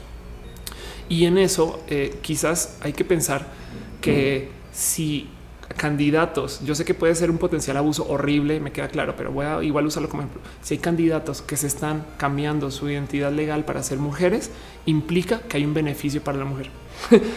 que si el beneficio se organizó para mujeres cis y lo están tomando mujeres trans, eso es otro pedo y ojalá el desmadre no sea muy desmadroso. Pero solo quiero que tengan eso como presente y espero que sea claro. No sé si me estoy comunicando un poco acá, pero eh, espero que eso que les estoy diciendo sea como claro. En fin, dice Luquino Moto, vivo súper abiertamente mi transgenería. Qué chingón, te quiero. Valentina Romero dice Blair White es una youtuber, Fran. Eh, tengo que buscar a Blair White. Eh, H. Rox dice está cagado que para mí eres pastrana. sí, te digo algo muy, muy cagado porque tú y yo nos conocemos hace mucho tiempo. Eh, de hecho, tengo una foto contigo. Vamos a ver. Uf, vamos a ver si aparece. Es que siempre aparece con una búsqueda, pero ya está viejísima. Entonces, eh, porque es que ya estamos viejos, tú y yo, Rox, ya estamos viejos. Es una foto de Ner con un evento en el 2009 donde estaban con Leo y con Akira. Y, eh, ya no, ya no aparece. Vamos a buscar Nerdcore Podcast. Rápido, rápido, rápido. Eh, a ver si aparece tan, tan, tan, tan. No, no, ya que olvídalo. Pero bueno, el caso, una foto que es contigo, no, creo, que alcanza a ser hasta el 2008, güey. Y el caso es que sí, nos conocemos mucho tiempo, pero bueno, todo lo que quería decir con eso es, curiosamente, mi hermana en Colombia, a mi hermana le dicen pastrami y siempre han dicho pastrami. Y hay gente que acá me dice pastrami, entonces tenemos esta pelea, pero entonces quieres la pastrami de verdad, jo, jo, jo, jo, jo. Pero sí puedes desconectarte eso un poco. En fin, en fin. Ciencia Natural dice que le gusta mi labial. Gracias. Eh, dice eh, Uriel Torres, Alicia, Ofelia, Francisca Pastrana. Monserrat eh, Morato dice, porque es identitario tu identidad no cambia la expresión. Sí, puede que las otras chicas de verdad vivan obligadas a una identidad que no les pertenecían y amaban. Pero yo no lo sé bien, me cuesta entender, pero me esfuerzo por una amiga. Anda, ¿sabes qué? Mira, tú velo así. Piensa, haz el para, para que te quede fácil de entender. Hay gente que nació en un país, pero se identifica de otra. Eso y, veme a mí. Yo nací en Colombia, pero también me identifico mexicana y, me considero tan colombiana como mexicana. O sea, si, si, si la, identidad nacional este, fuera tema de, la, de diversidad LGBTP de país, este, eh, yo soy bi o pan, no pan nacional, quizás. En fin, para que entiendas un poco eso, es como eh, saca, del tema. Es que el género nos enseñaron que no se puede transgredir. Perdón, pero tenemos tecnología para cambiarlo y, y eso es tanto nuevo el caso. Este y dice Jace Rocks. Me acuerdo donde te conocí en un evento. Exacto. Sí, me acuerdo que justo Akira te abrazó y te dijo, ah, mira, Jace Rocks, el fan de no sé qué, y te mencionó como fan. Y ahorita no manches, estás pinche Jace Rocks hace un chingo de cosas, güey, bien pinches cool. En fin, y no hemos dejado de hablar desde entonces. Eso tiene ya 10 años. Jace Said Méndez dice: No te hubiera gustado tu voz. Eh, ah, si no te hubiera gustado, te la puedo volver a operar. No, la cirugía de mi voz eh, solo funciona en un sentido, o sea, te la afinan, te la adelgazan. Si te la adelgazan demasiado, pierdes la capacidad de hablar. Entonces, por eso son como medio eh, conservadores. También porque te venden la cirugía dos veces los culeros. Pero si te, si te la adelgazan demasiado y ya, ya no tienes voz y estás siempre en falseto, ya no la pueden bajar. Entonces la suben como eh, así de poquitos. Pero bueno, el caso.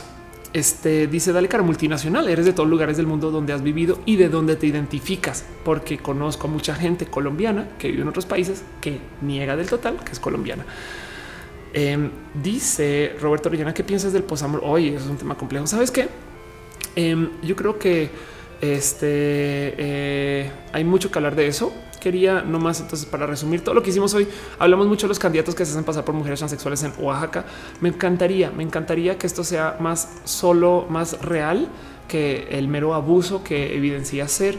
Em, me, me hubiera divertido mucho que algún medio hubiera dicho, güey, qué chingón, hay muchas mujeres trans en Oaxaca y, que después salga luz, no lo son. Wow, sabes, es como de eh, no sé, eh, como, como que tomarlos, tomarlas en serio. Es de pues son mujeres, güey, pues, pues, son mujeres y ya se te chingas, güey, te chingas.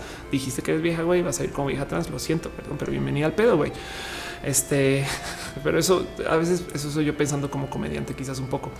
em, el caso de Sergio eh, que cambió su, su, este, su género para jubilarse antes. Fíjense, lo levantó Forbes. Lo levantó Forbes y, y, platican desde como desde la seriedad de esto. Esto es en serio o, o esto depende o, o, hay que entender que eh, la neta también esto saca. O sea, el caso de Sergio para que vean la neta, neta puso a la gente en Forbes a pensar por qué tenemos edad de retiro diferente eso, eso hay que platicarlo. Entonces vean cómo salió algo bonito de un desmadre de abuso. En fin, dice Manuel. Puedes mandarle saludos a mi novio Johnny Navarro, por supuesto. Besitos a Johnny Navarro, que dice que tomó cariño porque me escuchó a su lado. Ah, porque claro, me escucha cuando sí, ok, que le encanta Matú y mi estilo de comunicación. Muchas gracias. A mí también me encanta hablar con las palabras. Es un método em, global. Mucha gente habla con las palabras. Eh, perdón, perdón, me estoy de pendeja. Dice Fran que si puedo leer a Valentina Romero. ¿Qué dijo Valentina Romero? Valentina dice eh, que sí. Ah, es que no conozco. ¿Qué, opino de Blair White? Creo que primero me tengo que empapar de Blair White. Entonces aprendí algo hoy. Este, y ahorita prometo que lo hago. Belly dice que ir a la marcha. Nos vemos el 23. El Cajicana dice queridos candidatos, espero verlos en la marcha. Exacto, queridas candidatas, queridas candidatas. Yo, yo, yo creo que es la solución acá, güey. Es, de en vez de entrarle el escándalo, es de pues sí, son viejas, güey. A huevo es lo que querían. En fin, pero bueno, Siendo eso lo que es, em, vámonos a nuestra ultimísima sección que llamo Pregúntele Off. A mí necesito sus preguntas, platiquemos un ratito, llevo al aire dos horas 35 minutos. Eh, eh, esto que sí, que sí, justo sí, bueno, arranqué con medio justo a tiempito. 7, 8, 9, sí, claro. Ok, bueno, pero quiere decir, ay Dios mío, siempre pongo la que no es. Eh, dice Mariana Luzmila, te veo mientras está a punto de irme a China y muero de sueño. a dormir. Bueno, vas a dormir un chingo en el vuelo, entonces tranqui. Dice eh, sin grafías que mañana es tu cumple. Happy birthday. Mañana puede ser hoy con actitud. Andrés Felipe dice: Yo no me siento colombiano y menos colombiano, pero no por ser eh, que no, no quiere decir que no me guste Colombia. Me parece que ser de un país es poco real. Yo no pertenezco a nada, soy del mundo eh, y considera eso como una identidad este, que podrías de cierto modo también vivir dentro de las sexualidades. No, las sexualidades son un poco más complejas que las identidades, tanto de género como de expresión de país. Y hay que entender además que todo esto yo lo digo desde el privilegio que a mí no me pesa tanto mi disforia. Me explico. Mi transición es súper optativa. Hay cosas que yo dije, sí, güey, esto, o sea, pasé por un intento de suicidio, no negociando esto también. Pero hay gente que les toca, güey. O sea, es, es, que no lo tengo, no lo tengo, no lo tengo, no lo tengo, no. Entonces lo traen y les pesa un chingo. Eh, en mi caso, yo transicioné porque me encanta ser vieja, no porque me caga ser vato. Me explico. O sea, yo transicioné por euforia de género, no por disforia de género.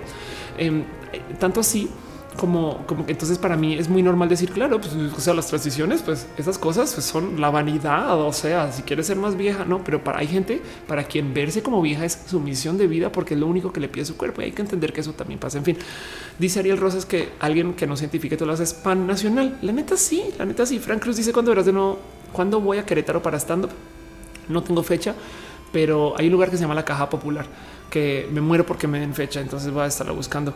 Rosauri dice felicitan por un stream completo, te súper felicito y te digo algo, la pata ya cambió, ¿eh? pero la pata patrocinadora de Matú, que es esta, este también te dice muchas gracias por ser parte de todo este stream y vérselo todo, eh, se lo agradece la pata. Monserrat dice, ¿puedes anotar en tus balas del próximo lunes algo de booktubers? Sí, ok, va. Y la lectura crítica y lectura de consumo va. Te súper tomo nota con eso porque es un tema que me encanta platicar. Dice Lucía Bravo que vaya a Cancún, debería. Nice Barajas dice: Me encanta cuando recordamos el evento del suicidio. Luego dices felizmente, me veo mínimo 50 años de hora, un poco. ¿eh? Fíjate, nice, nice, nice o nice. Em, hace nada hablaba con alguien acerca de lo trans y me decía: es que ya no voy a vivir nada, güey. O sea, ya la vida promedio de la mujer trans es de 35. Yo sí, tomando en cuenta a las mujeres trans de hace 10, 20 años. Nosotras somos una nueva camada que le estamos enseñando al mundo que se puede vivir de modos abiertamente trans. Entonces nosotras vamos a bastardizar esa estadística porque vamos a ser muchas mujeres trans que vamos a vivir mucho más que 35 y se va a acabar ese cuento. Yo ya soy longeva. Entonces, eh, como que siento cabeza con que a lo mejor y va a tener que negociar con muchas cosas raras en mi vida del orden de, de, lo, de, medicinas y demás por mi tratamiento. Pero la neta, si yo pudiera descargar mi cerebro y vivir en modo de software, eh, lo haría. Me explico. es como de eh, este cuento. Alguien en algún momento decía eh, que por qué chingados no algo así. Ah, había un, pero ya me acuerdo, había un episodio de Star Trek que platicaban de que después de cierta edad tienes que asesinar a la gente para marcar su fin de vida, entonces que la gente sepa cuál es su propósito, vivir ese tiempo. Y alguien decía, ¿sabes quiénes son los activistas más más presentes en contra de quién serían los activistas más presentes en contra de ese tipo de decisiones. Eh, si el corte es a los 80, es que tiene 79. no es que la vida, de cierto modo, por más que tú quieras que dure tanto y demás, me cae que si es como microondas. Güey, llegas al final, ves que se va a acabar y les no, no, no, 30 segundos más, güey, 30 segundos más, 30, 30 no, no quiero, güey. Pero seguro no es uno para todos. Así, en fin, me, estoy contando historias desde, desde mi cansancio, que no se les olvide que llevo dos días durmiendo re mal. Dani Axel dice, deberías hacer un show en Metepec o en Toluca. Yo sé, yo sé, yo sé, una excursión a las garañonas. Eh, para Toluca tengo, miren, voy a, voy a tratar de hacer mucho más stand up. Eh, en junio voy a estar con Raúl el, el cuento del el show de comedia altura. En agosto hay fecha, en julio va a haber más fecha, en mayo parece que hay chance de hacer algo con Marcela Lecuona, quien le tengo mucho cariño. Estoy spoilerando cosas acá porque ella no ha cerrado nada, yo tampoco, entonces puede que no suceda. ¿eh? Pero me encantaría hacer un show de güeras con Marcela Lecuona, que ella, ella me invitó de hecho. Eh, y entonces a ver por dónde aterriza eso y voy a buscar lugares por fuera. Me queda Querétaro, tengo anotado Toluca, tengo anotado este. Tengo el tema es que me, en Guadalajara también es, donde sea fácil conseguir foro y, que es, en fin, bueno, es que les estoy dando una cantidad de información de cosas que puede que no sucedan porque tengo que organizar, pero no le quita que sí quiero ir, sí quiero ir y viajar mucho. Dice Roberto Orellana, ven a Salvador. Ah, además, exacto, otros países me me invitaron a hacer cosas en Guatemala. Entonces, pues que en Guatemala esté también. Dice Estela Cobain en la UAMEX, te damos un lugar. si puedo vender boletos, hablemos, hablemos de eso, no? Dice Gerardo Gatito, niña, que te gustaría ser inmortal. Obvio. este sería bueno. En fin, hay muchos cuentos de la inmortalidad, hay mucha filosofía atrás de eso y también implica muchas cosas. Dice Nifel, ¿quieres ver si te consigo lugar en Toluca para presentación en Netepong?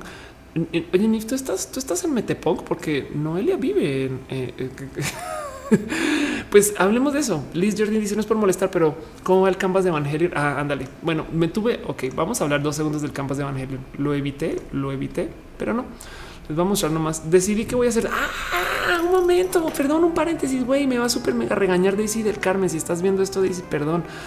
Güey, ¿cómo va el canvas de Evangelion? No, no, no, no, no, no. Primero los voy a invitar a ver algo nos voy a invitar a ver algo que volví a revivir y, ni enuncié, güey.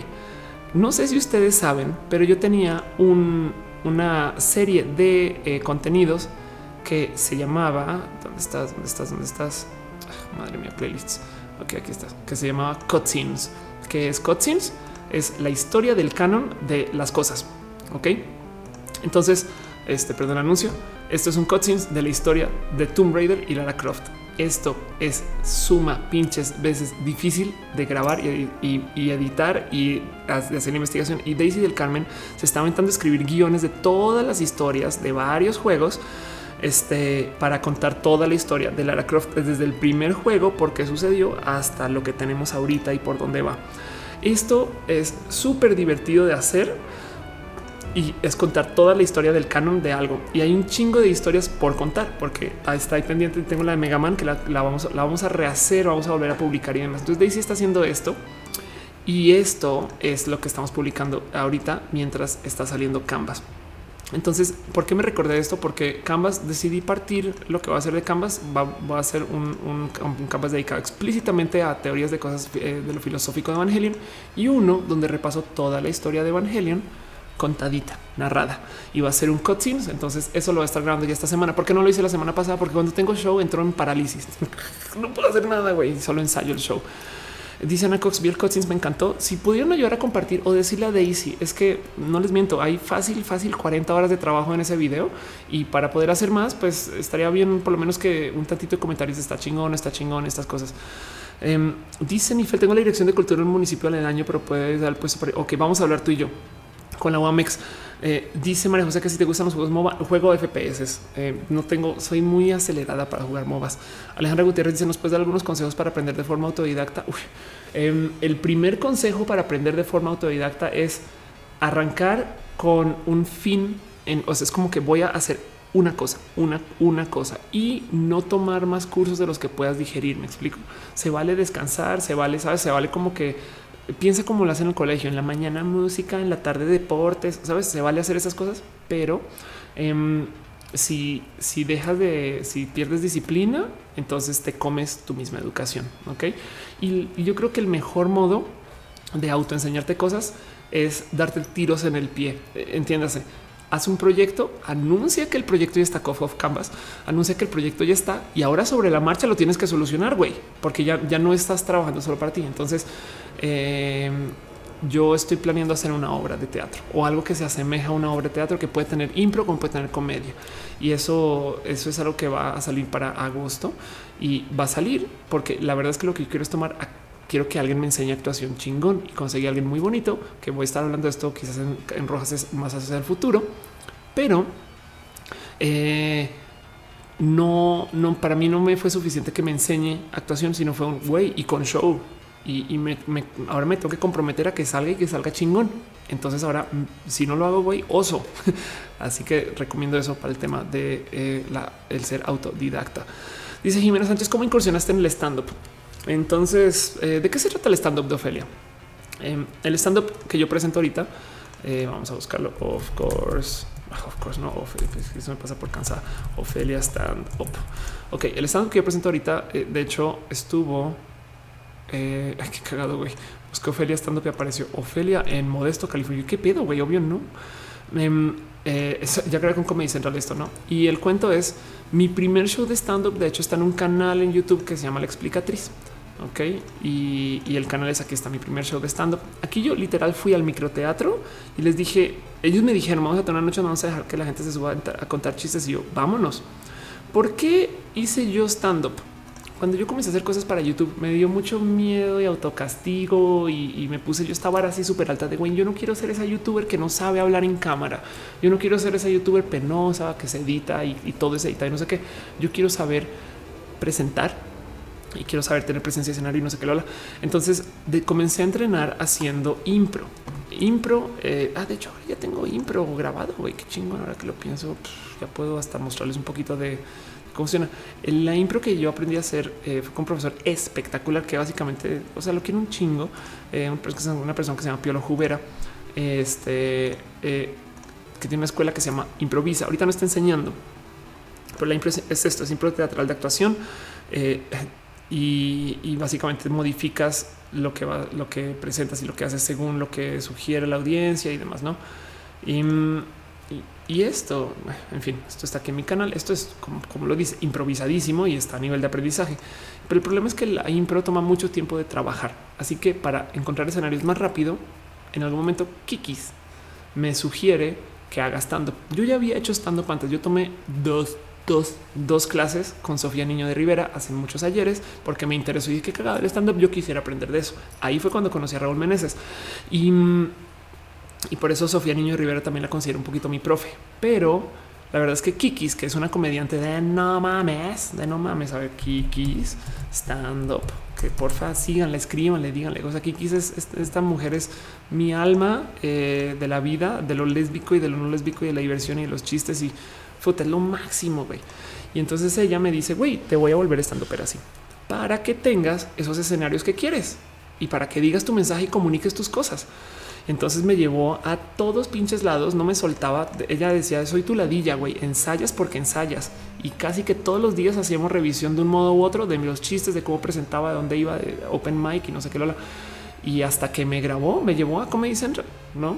Entonces eh, luego dejé de hacer estando por un año y lo retomé hace nada. Y por eso acabé, acabé haciendo ahí. En fin, eh, dice Ana y Mario, después se arrepintieron de eso por el plutoncito. Ah, porque están hablando de a Fran Plutón. Ah, gracias. Anda. Em, dice Said Méndez, hacer estando en San Luis Potosí. ¿Y dónde sería bonito? Eh, dice eh, dicen que se fue la transmisión. No, ahí está todo todavía andando. Eh. Hubo, hubo drop frames. Anda, sí se cayó unos frames, perdón. Eh, chale, lo siento, lo siento si no se vio así, eh, pero creo que en YouTube no hubo break. Esperemos, no habrá sido que, en fin. Dice eh, Damarruco, la Kikis tiene un stand up muy chingón. Sí, Kikis es una stand upera desde hace muchos ayeres. Entonces tiene una cantidad de cosas re bonitas que están súper trabajadas, súper trabajadas. Obed Galindo dice: Yo te escribí la chingón. Daniel Alejandro Velasco dice stand up en Colombia. Acabo de presentar en Colombia. Me presenté en el cine Tonalá hace mes exacto y yo creo que voy a volver. Es un hecho. El stand up en Colombia, te digo algo, eh, Dani, es súper complejo porque en Colombia hay cultura de una cosa que se llama el cuentero. Eh, yo sé que en muchos lugares de Latinoamérica también, pero en los cuenteros colombianos son muy activos, muy movidos, muy creativos y son personas muy bonitas, muy bonitas. Es, esto que creo que es en Colombia. les estoy casi seguro. Sí, esto es en Colombia, claro, es un chorre que veo. Eh, son personas que literal se paran en la plaza pública a echar cuentos, güey, no chistes, no poesía, cuentos, cuentos.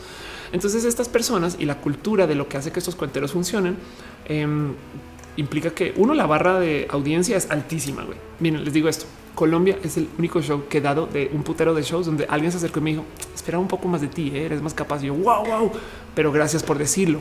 Eh, o sea, no, es que me jure que no necesite ese tipo de feedback, pero es, allá sí hubo gente que se sintió eh, que le faltó. También estaba nerviosa, está mi mamá en la audiencia, entonces eso fue un poco más complejo. A lo mejor se notó eso un poco, pero el caso es que eh, eh, la barra del, cuenterismo en Colombia eh, hace que los estandoperos colombianos sean de renivel, por lo menos los que conozco, gente como Cata Materile, la Cata con botas, que ella le tengo mucho cariño, se está presentando en México por si la llegan a ver, Cata Materile. Este y es ya grabo con Comedy Central. Qué bonito, qué bonito. la Cata con botas, no? Entonces te va a contar una vaina para que la metas en tus chistes. No, no, no, no, no ella es Cata con botes. No show en Comedy Central de esta noche estuvo buenísimo y estas cosas. No, aquí está, aquí está Cata grabando con Comedy Central. Qué chingón. Esto no, esto puta, cómo me alegra ver que Cata esté saliendo adelante con esto, porque cuando fui a Colombia hace muchos ayeres estaba como que pasándola un poquito por el, está arrancando en unas cosas, pero bueno, en fin. En fin, dice Dani Excel, ¿cuáles son tus especiales de Netflix preferidos? Em, Sabes que como, como soy ahijada de cierto modo de Sofía, me gusta la comedia de Sofía. Yo sé que, que sí, que no, que Chihuahua, que estas cosas, pero la neta no puedo dejar de verla como una maestra. Entonces, eso pues ni modo. Dice Fernando Jasso que se tiene que yo creo que es hora también de salir. Em, dice Monserrat Morato, aquí hay cuenteros en Santa Catarina, en Coyoacán. No manches, qué chingón. Hay chance de que pueda ir o algo así. Dice Caro que parece que hizo una pequeña pausa. Creo que en YouTube no las está haciendo porque a lo mejor en YouTube ahora estoy dejando buffering, entonces por eso hay tantito de la. Pues, en fin, Aragón te dice que muy bonita. Gracias. Mr. Fig dice Impre es como el mejor programa de ver gringo. Whose line is it anyway? Y te digo algo: hay un programa cancelado, cancelado, pero que si se quieren divertir un rato, está de no mames. Yo, yo amo este programa y me, da una lástima que, que se cancele, pero bueno, así son las cosas con, con lo comercial. Eh, que se llama ¿Quién dijo yo? ¿Quién dijo yo? Es Who's Line is Es que, es que se chacalearon. No hay como chacalear, es impro. Me explico. Esta gente igual se la está rifando, igual se está echando el formato, igual tienen sus propuestas únicas. Y quién dijo yo es con nadie más y nadie menos que con Javi Noble presentando. Eh, ok, yo sé que no es Javi Noble, pero es espectacular de ver, no sé, como improvisadora me divierte mucho. Yo sé, la verdad es que conozco muchos improvisadores que me dicen, es basura comercial. Pero pues es que ya saben cómo la gente, los puristas son hechos para odiar, creo yo, creo yo. En fin, dice Monserrat que busque Beatriz Falero en redes sociales. Prometo que sí. Me encantaría a huevo, me super anoto para eso y claro que sí quiero. Dice Farideh Sarabia, pero no solo en Bogotá. Si voy a otro lugar, tengo que pasar por Manizales. Es, este como donde tengo parte de mi, de mi corazón. Eh, entonces, definitivamente Manizales, Pereira, este Medellín darían, sabes que daría la vida por tener acento paisa, pero, pero no, no, no, no lo poseo. Daniel Alejandro Velasco dice: Esperas al final de Sensei. Yo quiero que cierre y ya. Dice Alexis Ortiz González, ¿qué piensas de que algún día las personas trans tendremos que hacer exámenes para prevenir el cáncer de mama? En lo personal me da miedo, pues es la vida. El cáncer es una, es una serie de complicaciones con las que vamos a tener que vivir y, la edad trae este tipo de cosas. Entonces, pues ahí vas.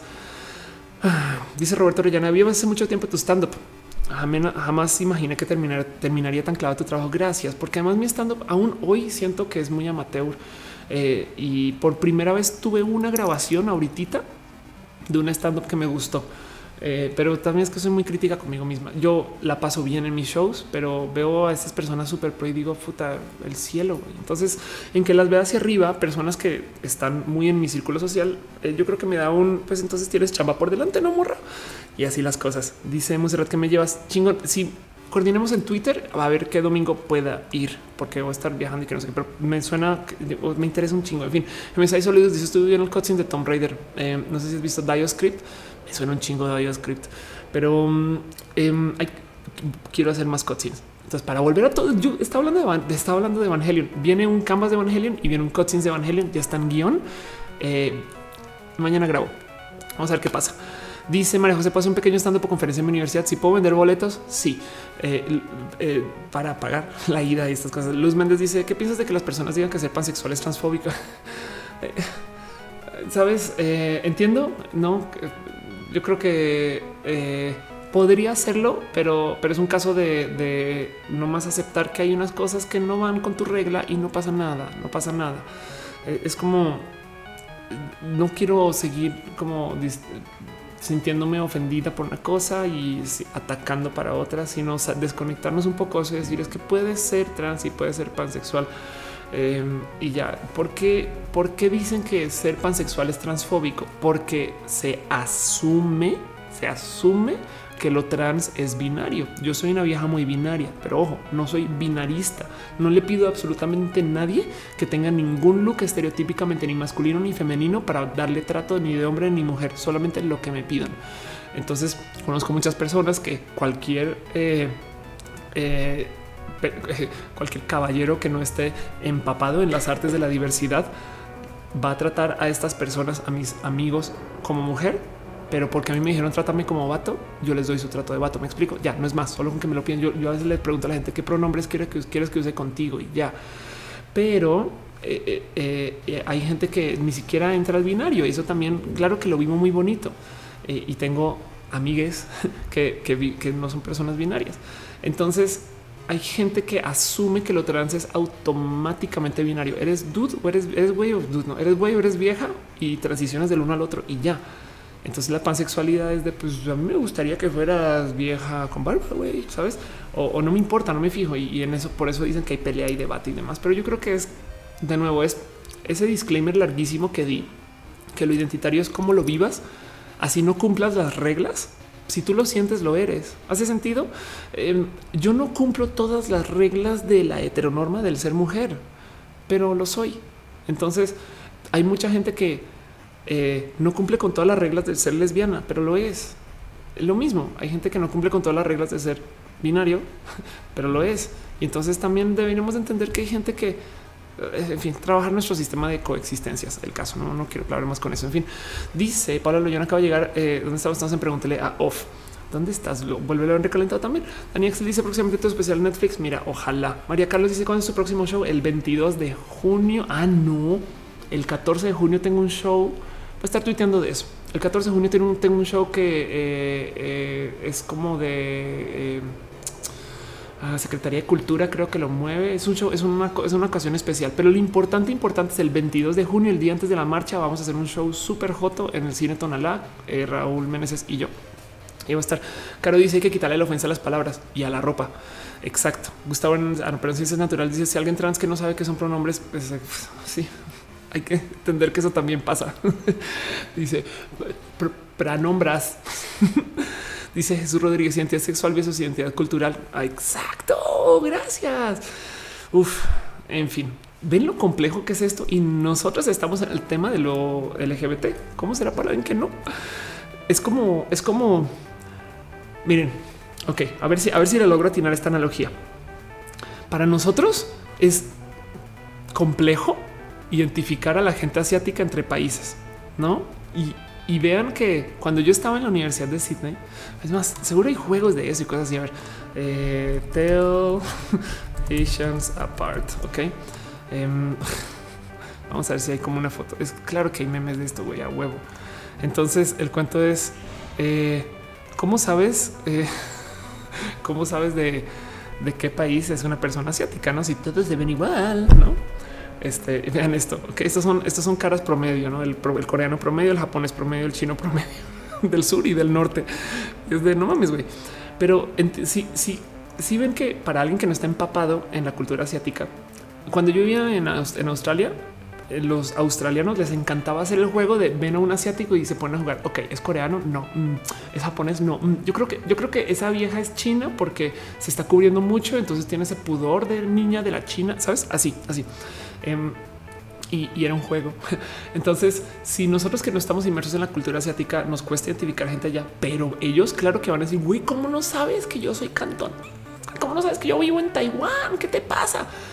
Que para que hagan empatía con eso es como si alguien dice, o sea, ¿cómo no distingues entre un guatemalteco y un colombiano? Perdón, no entiendan, pero para que vive allá, nos van a ver acá todos así. Eh, entonces es lo mismo. Quizás es, estas definiciones tan finas dentro de la diversidad las vivimos nosotros adentro y nos ofende que no se distingan, pero para alguien afuera nos ven como asiáticos todos iguales. Güey, me estoy, espero que sea lo que haya servido de algo. Alexander Ubaldo dice bandeja paisa o mondongo bandeja paisa. ¿Qué te pasa? Sebastián dice que a la verga, ya van tres horas. No, ya va a ser hora de cerrar. Ok, bueno. Dice Uriel Torres, hay que quitar las malas intenciones mejor. Exacto. Not G me dice, si unos días me traen los chicos y otros las chicas, pues chingón. es un problema feliz. Eh, tú vívelo a tu gusto. Te puedes identificar como bisexual si quieres, te puedes identificar como pansexual si quieres y que nadie te diga que no puede ser ni el uno ni el otro. Ese es el punto. Alan Vargas dice había leído que también ellos tienen problemas de identificar occidentales. Exacto. Y me siga, le dice justo en ese tema, justo ese tema traemos en la universidad. Qué chingón. Y Brandon López dice la miniatura me atrajo. Estamos hablando de sexualidades. Entonces puedes por favor elaborar la palabra miniatura. mentiras, mentiras. Sé que estás hablando del video. En fin, me grosero y me gusta pasar a saludar. Yo creo que con eso, yo creo que con eso, con eso, yo creo que le doy cierre a este show que duró un chingo no, no, no, de tiempo porque me emocioné. Ya ven, me emocioné. Yo se supone que debería estar cortando tiempo y no me emocioné. Así que, pues manda, ¿qué les digo? Un agradecimiento especial a la gente ahorita que se tomó su tiempo de quedarse más tiempo lo normal. Se tomó su tiempo para quedarse más tiempo lo normal. No, esta rola para despedir, no. Ya mejor. Dice Aragoniel que si toco la guitarra, hago el valiente intento de tocar la guitarra. Mondo Magazine dijo me trajo el título. Gracias. Said Méndez dice que un besito y así. Y Carlos H dice tengo una pregunta ya o nunca, ya nunca Carlos, aviéntala yo nunca porque va a estar despidiéndome todos. Este dice Isabel Chan, yo igual nunca distingo a nadie. Carlos dice quiero comprar Matu, no está a la venta. Si esa es la pregunta, lo siento. Eduardo Juárez dice vas a en el Pride Guadalajara. Es posible, pero no, he organizado mis prides todavía. Entonces eh, voy a Twitter de eso. En el Inter más bien muchas gracias a la gente bonita que apoyó en, eh, en tanto en el YouTube como en el Twitch y como en el Patreon. Gracias en especial a Fran Está muy bonito ver esta lista, pero es mi lista del, super chat. Esto es gracias a Fran, a Fran, a Luquino Moto, gracias a Alexander Villa, a Fran, a María José, a Gemes Solidus, a Fran, a Fran y a Emanuel. La neta, muchas gracias todo ese apoyo. Qué chingón eh, poder contar con ustedes para esto. También la gente bonita que está suscrita en el Patreon, a David Álvarez Ponce, Alex Osorio, a que Rubio Trini, de Patacoins, Alejandro Alcántara, a Yair Lima y a Fran otra vez. Este se aprecia mucho y prometo que se le da muy buen uso a todo este apoyo y que está enteramente enfocado en el seguir desarrollando este show. ¿no? O sea, yo sé que dicen que es para el café. La verdad es que ese café es el que uso cuando escribo el guion. Como ven, Mundo Magazine dice que vaya a Argentina. Claro que quiero ir a Argentina. Noelia es de Argentina y me muero por ir. Yo desearía tener, no sé, un pedazo de genético argentino. O no sé, en fin, tengo mucho gusto a Argentina. Tengo bandera.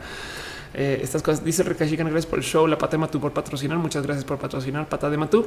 Ya saben cómo es. Ya saben cómo es que eh, YouTube a veces no pone los nombres de la gente. Entonces, si no sale su nombre, ténganme paciencia. Más bien, ténganle paciencia al YouTube. Pero bueno, muchas gracias a Alan Vargas, que te llamas como alguien a quien le tengo mucho cariño. No sé si eres el mismo Alan Vargas que, bueno, es que, pero, pero qué cool, qué cool que existan más Alan Vargas en el mundo en ese caso. Y si eres el Alan Vargas que creo, que chingón verte Alan. Pero bueno, muchas gracias a Alan Vargas, Ale Arce, Alexander Ubaldo Villa, Ana Cox, que hablamos, hablamos hasta de chingar religión, güey. Muchas gracias a Ana Noriega, Andrés Felipe, Ania Mario, Ariel Rosas, que chingón que es verte, Ariel, Brandon López, Carlos H. de G. Carolina G. Cris, Aldama, Adale Caro, quien es el mejor martillo del mundo. De paso, aprovechando en el tema de martillos, también a Cat Power, que seguro ya entró, ya salió y ya le dijo a la chingada, pero no, vamos a estar mañana haciendo show. Muchas gracias a Dani, Axel, Eduardo Mares, Elena Rivera, Estela Hernández. Muchas gracias a Gabriel Ruda Metkin, Gama Volantis, a Frank Cruz, a Gerardo Sácida, Gustavo Hernández, Hitzel Quero Hernández, Ime Sígala, Isabel Chan Esparza, Isabela Miranda, Jessica Salazar, Jesús Rodríguez, Jonathan Quirino, Jorge García X, Carla, Lucía Bravo, Maggie Urisha, Mago Suárez, muchas gracias a Jesús Rodríguez, Marina Lua, Almeida Grosero, Metalucard, Mundo Magazine, Montserrat Covarrubias, muchas gracias Ophelia por hacer el show, muchas gracias Paula Loyón, muchas gracias, eh, dije Marina Lua, ya Mago Suárez, creo que no dije, muchas gracias a Rosa Uri y a Rowan Said Méndez, Sebastián L, CIG, a Jimena Sánchez y a Manuel Montiel, a la gente bonita que está en YouTube. Yo sé que YouTube no siempre los menciona a todos, pero también la gente que está en el Twitch. En el Twitch, muchas gracias a Caro de nuevo por ser el mejor martillo del mundo, Nifel, quien tenemos mucho que hablar acerca de eh, Metepunk a Abev01, analógicamente Aragoniel, Bowie, Powie, Jeep y FIFA, a Daniel García Cano. Muchas gracias a Dota Feeding. ¿Eres una cuenta de verdad, Dota Feeding? Vamos a hablar de eso un poquito por dos segundos. Solo, solo tengo la duda de si eres una cuenta de verdad, Dota Feeding, o si no estás este feeding. En fin, este, muchas gracias también a Dracon Electrical Longboard, Electrical Skateboard. ¿Por qué? ¿Por qué, vienen patinetas a mi show? muchas gracias a Gamer01 y que Kurime, a Johnny 697, Liz Games, Mario Gabriel, a Melissa 1345, Monserrat Morato, Mr. Fick, Mr. Roboto, Mr. Roboto. Muchas gracias a Nut GM Player on Muchas gracias a Roll 4050, a Raybonet, el Kai Shikane otra vez. Muchas gracias a Roger Stay, Ruben Las, Sasha Delarge, Shiva Inu, Slow Cool, 09, a Franco Ceneros, a Brandon López que está dejando aguacates, Camilo P que me pregunta que si extraño Colombia. Un chingo. Me encantaría poder casar Colombia y México. Pero quizás en el futuro. Muchas gracias, María Carlos. No apareces en la lista de YouTube, perdón. Este pero te alcanza a leer y muchas gracias. A ver si alguien más dijo Esther Vázquez Pimentel. Un abrazo y muchas gracias. El Enreversado está leyendo despacito. Es que ya estoy cansada. Hice show de tres horas. Alguien deténgame, por favor, por favor. Ya es hora de acabar este show. Adiós, los quiero mucho. ah.